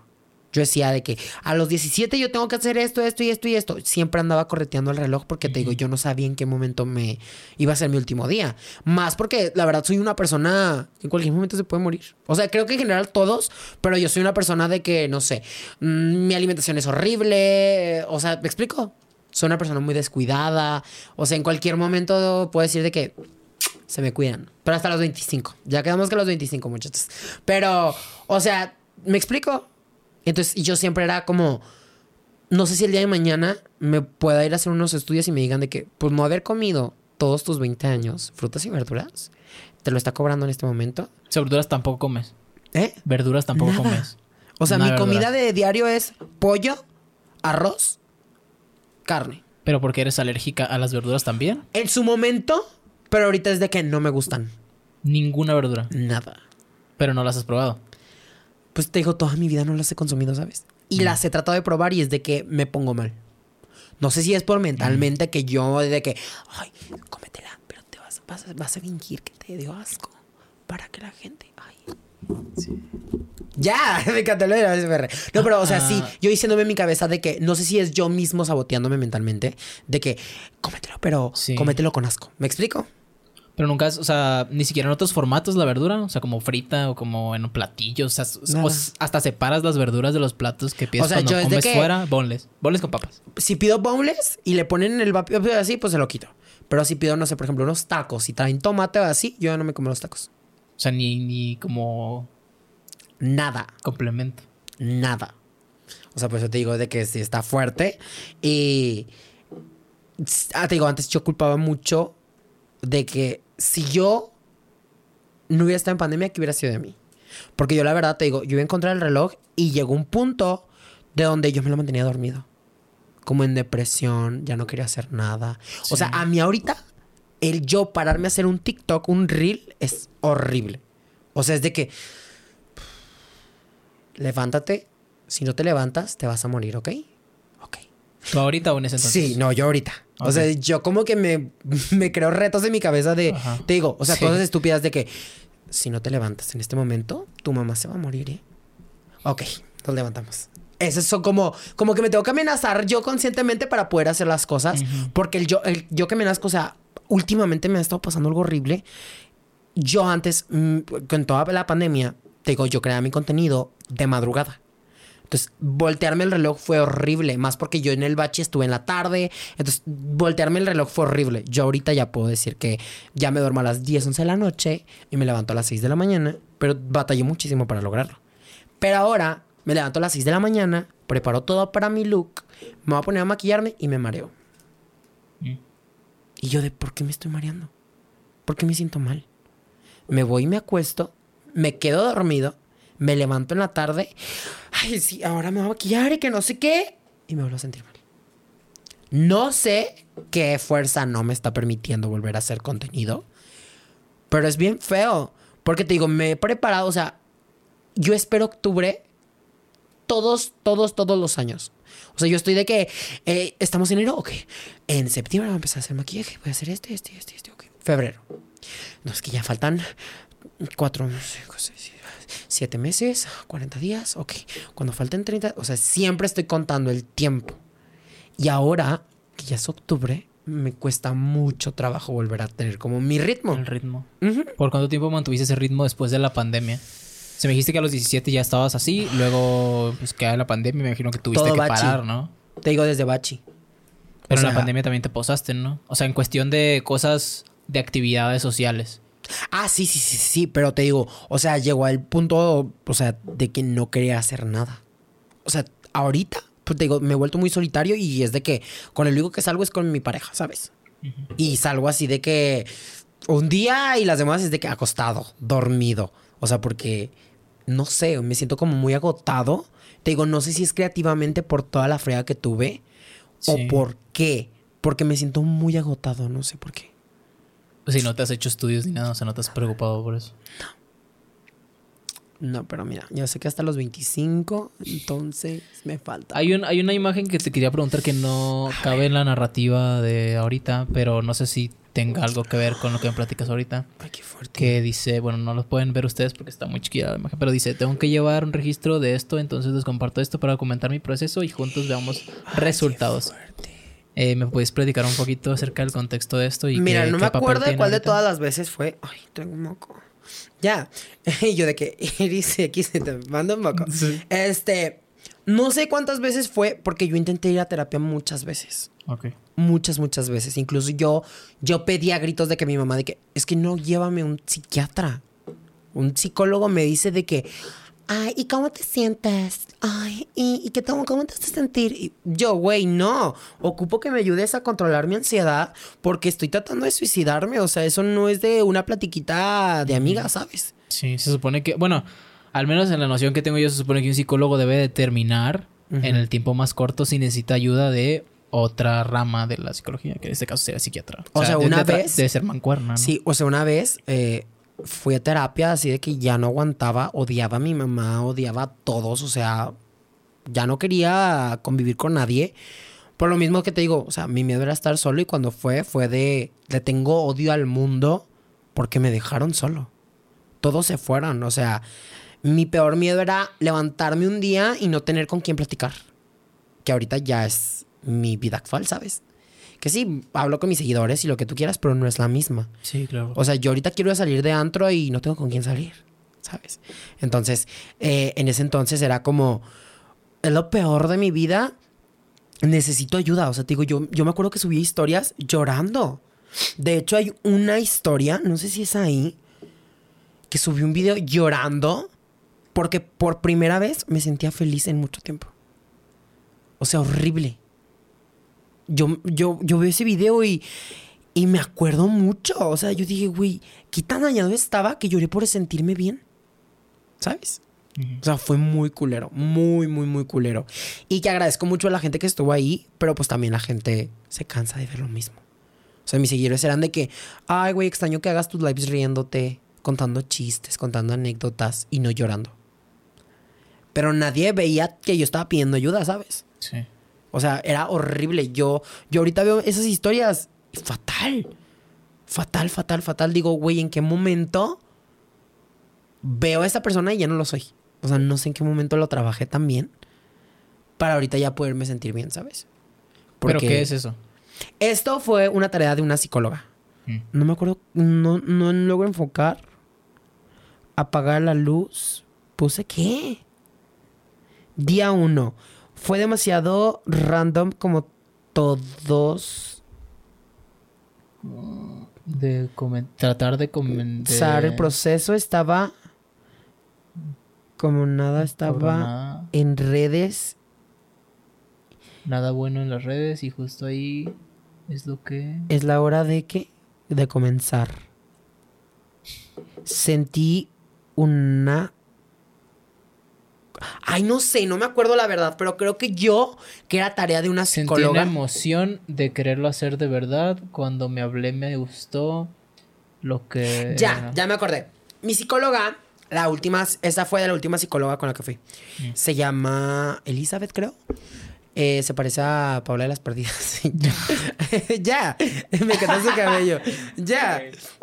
y la, Va. ya. Eh, y yo la veía y como que me sentía en confianza por eso. O sea, yo la veía Ok. y yo sentía que estaba de que dos, tres trucos. Ya. No, pero me sentía muy en confianza. Entonces, yo con ella fui porque quería mejorar mi rutina con mi mamá. Por lo mismo de que yo le tenía mucho odio porque me quitó mi etapa que era, se suponía que de, Sí. de disfrutar, ¿sabes? O sea, yo siempre he pensado que el tiempo no vuelve y si hoy no lo haces, Ya no hay manera de ya no hay manera de recuperarlo exactamente. Porque el día de mañana ya tienes 40 años y nunca lo disfrutaste, ¿sabes? Entonces, yo era como, te tengo mucho odio porque me quitaste lo que más me importaba, me dejaste sin amigos, yo le echaba la culpa a toda mi mamá. Entonces le digo a mi mamá, teníamos muchos problemas y le digo, ¿sabes qué? Hay que buscar ayuda para platicar con ella. Da la casualidad que llego y me dice, es que el del problema no es tu mamá, el problema eres tú. Entonces, pues no tiene nada que hacer tu mamá, se puede retirar. Y yo, puta madre. Y me ponía tareas y nunca las podía cumplir. O sea, no sé si era por mi aferramiento a no querer sanar o no me sentía preparado en ese momento para sanar, pero era de que me decía de que cómprate una planta y la vas a pintar de como lo más bonito, le vas a poner tu nombre y todos los días lo vas a regar. Y yo de, ay, qué puta hueva, por una maceta, güey. O sea, no mames, ¿en qué me va a ayudar? Ay, tener una plantita me va a ayudar. Claro que no, no mames, qué mamás. Y luego llegaba y lo que, ay, es que me surgió un problema y no pude ir a comprarla. Hasta que me dijo, ok, ya intenté de muchas formas, ahora voy a intentar con un libro. Este libro trataba que cada día, eran 30 días creo, y cada día tenía como una actividad, tenía un audio y en ese audio te decía qué tenías que hacer. Este día fue el día 1, me quedé en el día 1, no lo volví a hacer. Era el día, me dijo, cuando te sientas tú preparado, vas a hacer el día 1. Y así, cuando te sientas bien, vas a hacer el día 2. Cuando te sientas bien, el día 3. Y así hasta que te acabes los días. Después de esos días, vas a volver a regresar a la terapia. Ok, me quedé en el día 1. Lo que tenía que hacer era poner una silla enfrente de un espejo y hacer todo esto, que era hablarme a mí. Me tenía que decir, creo que tres cosas que me gustaran de mí, tres cosas de mi físico y tres cosas que no me gustaran. Entonces, al estarme hablando, me sentí muy en paz. Prendí una vela y una mamada. Puse una música, una canción de Rels B que se llama. No me acuerdo cómo se llama, pero es una canción de Rels B. Y me hace sentir mucha paz. Y desde ese entonces no la puedo escuchar. La escucho y me recuerda a ese momento y ya no la puedo escuchar. Y me acuerdo que me estaba sentado y me solté llorando. Y me pedí perdón. Pero fue hasta el último. O sea, nomás hice el día uno. De hecho, creo que ahí nomás están los de ese día. Y yo quería documentarlo porque la gente que me seguía. Yo siempre he sido muy creyente de. Atraes a la gente similar a ti. Entonces, como yo estaba mal, la gente que me seguía me empezaba a sentir gente igual de triste, igual de deprimida. Entonces era de que, ay, me siento muy mal, necesito hablar con alguien, por favor. Y yo de, mi amor, yo no puedo con mis problemas y con los tuyos. Entonces, mi forma de, ok, yo te voy a ayudar es compartiendo. cómo lo estoy tratando yo. Sí, y si te sirve, qué bueno. Si no, no puedo ayudarte. No te puedo ayudar porque ni siquiera me puedo ayudar yo. Y que era algo que no entendían. Y te digo, ya ahorita puedo decir que puedo hacer un live y que puedo estar bien, platicando, chismeando, pasando la padre. Porque la verdad, la más draga, te digo, siempre ha tenido como un significado muy importante en mi vida.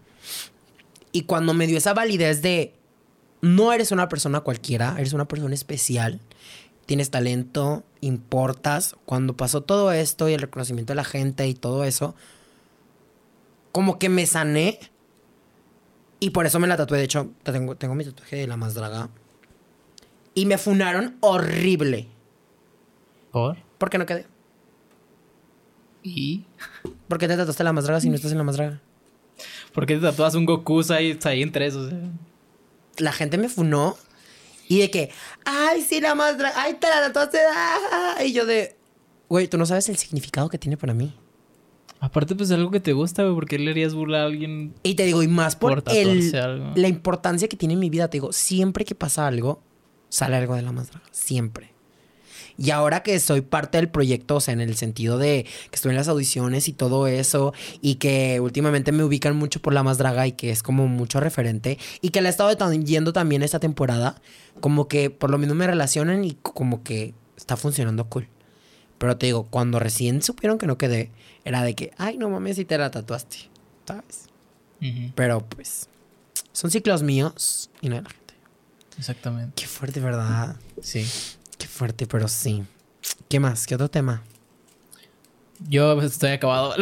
Ya. Sí, tenemos, pero ya rompiste el récord. Ni modo. Ya rompiste el récord. Ni Eh, modo. Ahora tiene que venir Iris a romperlo. Ya. Sí, voy a voy a grabar mañana, pasado mañana con ella. Sí, igual yo ya le dije. Me ¿Ya dijo que, que- que cuando se venga a vivir para acá, Ah, va, va a increíble. caerle el otro año. Entonces esperemos, le tomé la palabra, claro que sí. Y que yo hasta con el mucho que- gusto. Ah. ¿Por qué? ¿Me mintió Iris? Iris XC. No, está bien. O sea, yo no, entiendo le voy que a decir funcionan le voy a decir, hey, mija, sigues tú. sigues tú. No, porque sí, hay que aprovechar. Porque creo que va a estar viniendo seguido. Sí, pero pues no sé qué tanto le cueste de su día venir para acá, ¿sabes? Ya, la voy a ¿Me convencer. explico? La voy a O sea, a convencer. lo mejor ya que esté establecida aquí, se encuentra más contra el espacio. Tampoco quiero que venga así toda presionada ni que se sienta con abrumada, ¿no? No, no, no, le voy a decir. Le voy a decir porque creo que ella tiene una historia fuerte que contar. O sea, no el hecho de que le hayan pasado muchas cosas, pero Ajá.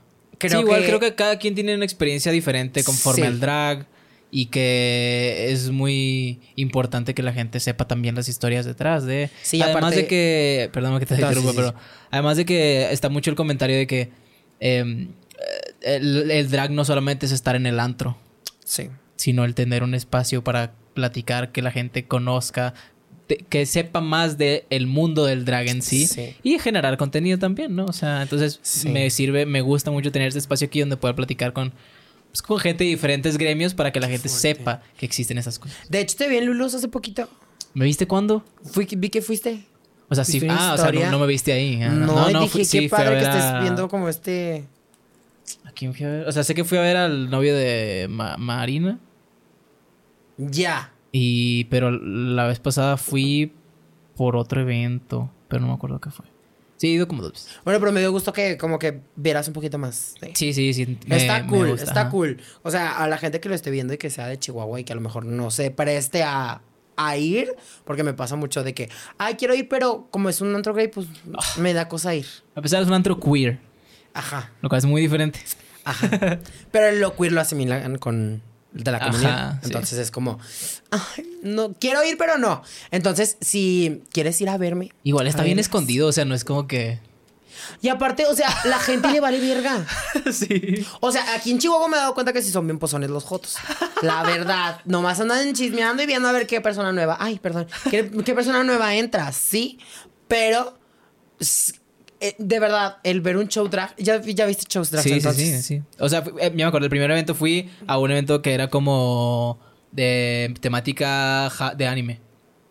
De temática de anime y fue un show y luego fue una un, eh, guerra de... Shows. Guerra de shows el Sí. siguiente, ajá. sí. Y ahí fue Qué donde. Sí. la verdad deberían de ir. Es una experiencia religiosa. No es cierto. Sí, está padre ver competir a la gente y Sí. tú no me gustó tanto. te O sea, tanto? como generar, no, no, no, o sea, Ah. platicar acerca de la experiencia que tuviste con ciertos shows y convivir y decir, no, pues es que esto, esto, esto, esto, esto. Deja De la ah, esto, esto, euforia. esto, O sea, lo que es la guerra de shows, pues es un proyecto nuevo de Iris. Sí. la euforia de la gente por los shows es a la verga.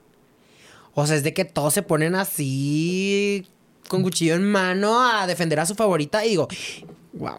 Sí. Igual un, un señor donó mil pesos al segundo lugar de esa noche. Entonces fue como, no mames, qué, pudiente, loco! dije yo. Yo, yo ocupo uno de esos.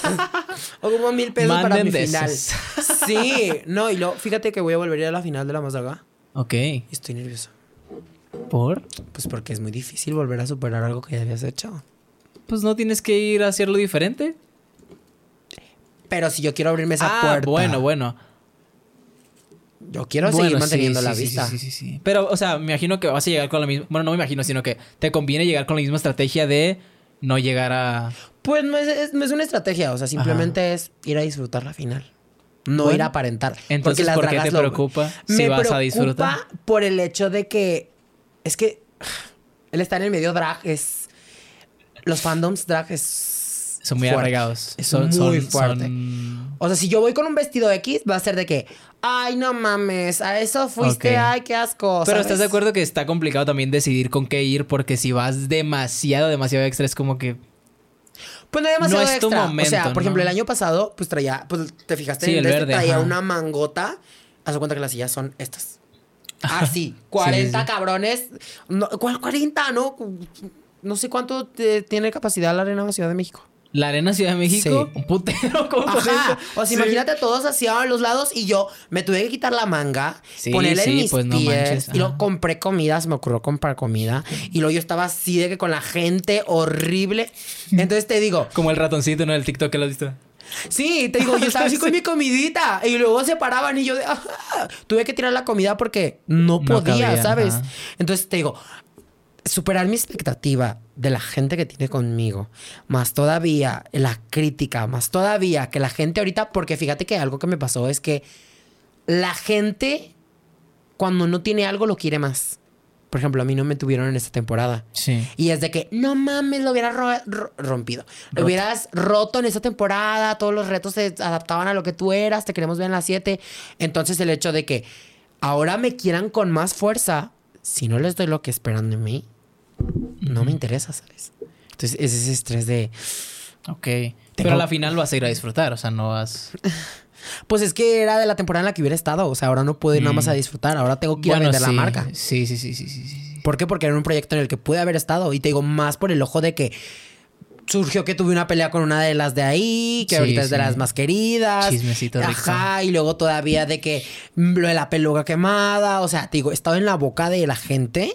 Y obviamente están esperando a ver qué voy a hacer. Y como en la, en la, eh, en la final pasada fui una gran revelación tengo que ir a continuar esa revelación, ¿sabes?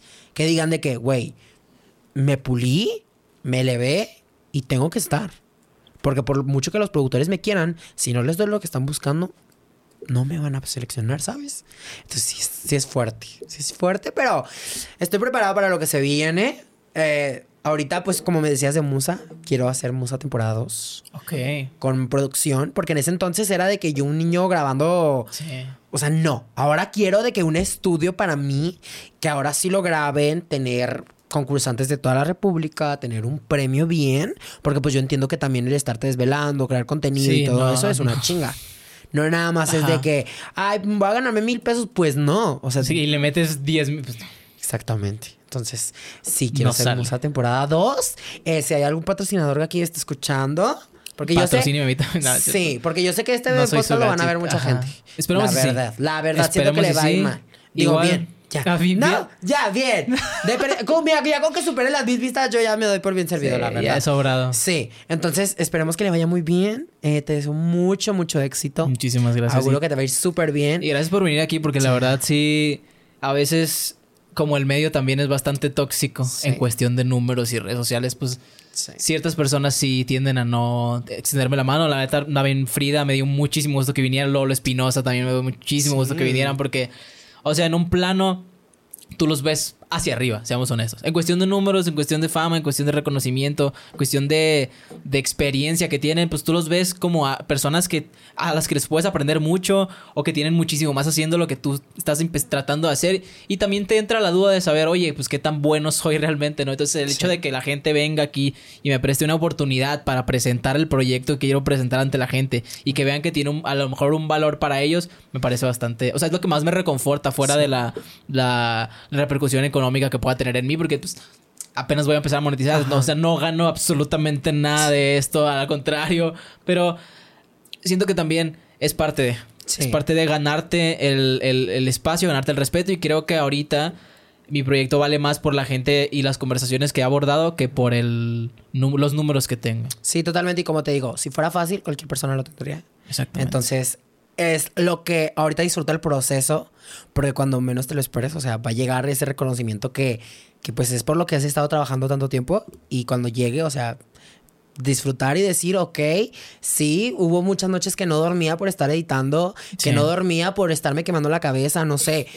Obviamente para que tú estar aquí hablando conmigo, pues me acabas de enseñar que viste videos míos, o sea, es tiempo Sí. perdido en ver un J hablar, ¿sabes? Entonces, el hecho de que te no hayas... perdido. Ya. Pero sí invertido, ajá. Pues pudiste haber hecho, eh, no sé, buscar la cura del cáncer, algo así, ¿sabes? O sea, el hecho de que te hayas tomado el tiempo como para investigar, eso obviamente en su momento va a ser súper em, recompensado. Y pues ya, este video lo vamos a guardar para Sí, cuando se haga viral y que diga, no manches, qué perra es. Y pues nada, mucho éxito a Y todo lo que eres un chingón.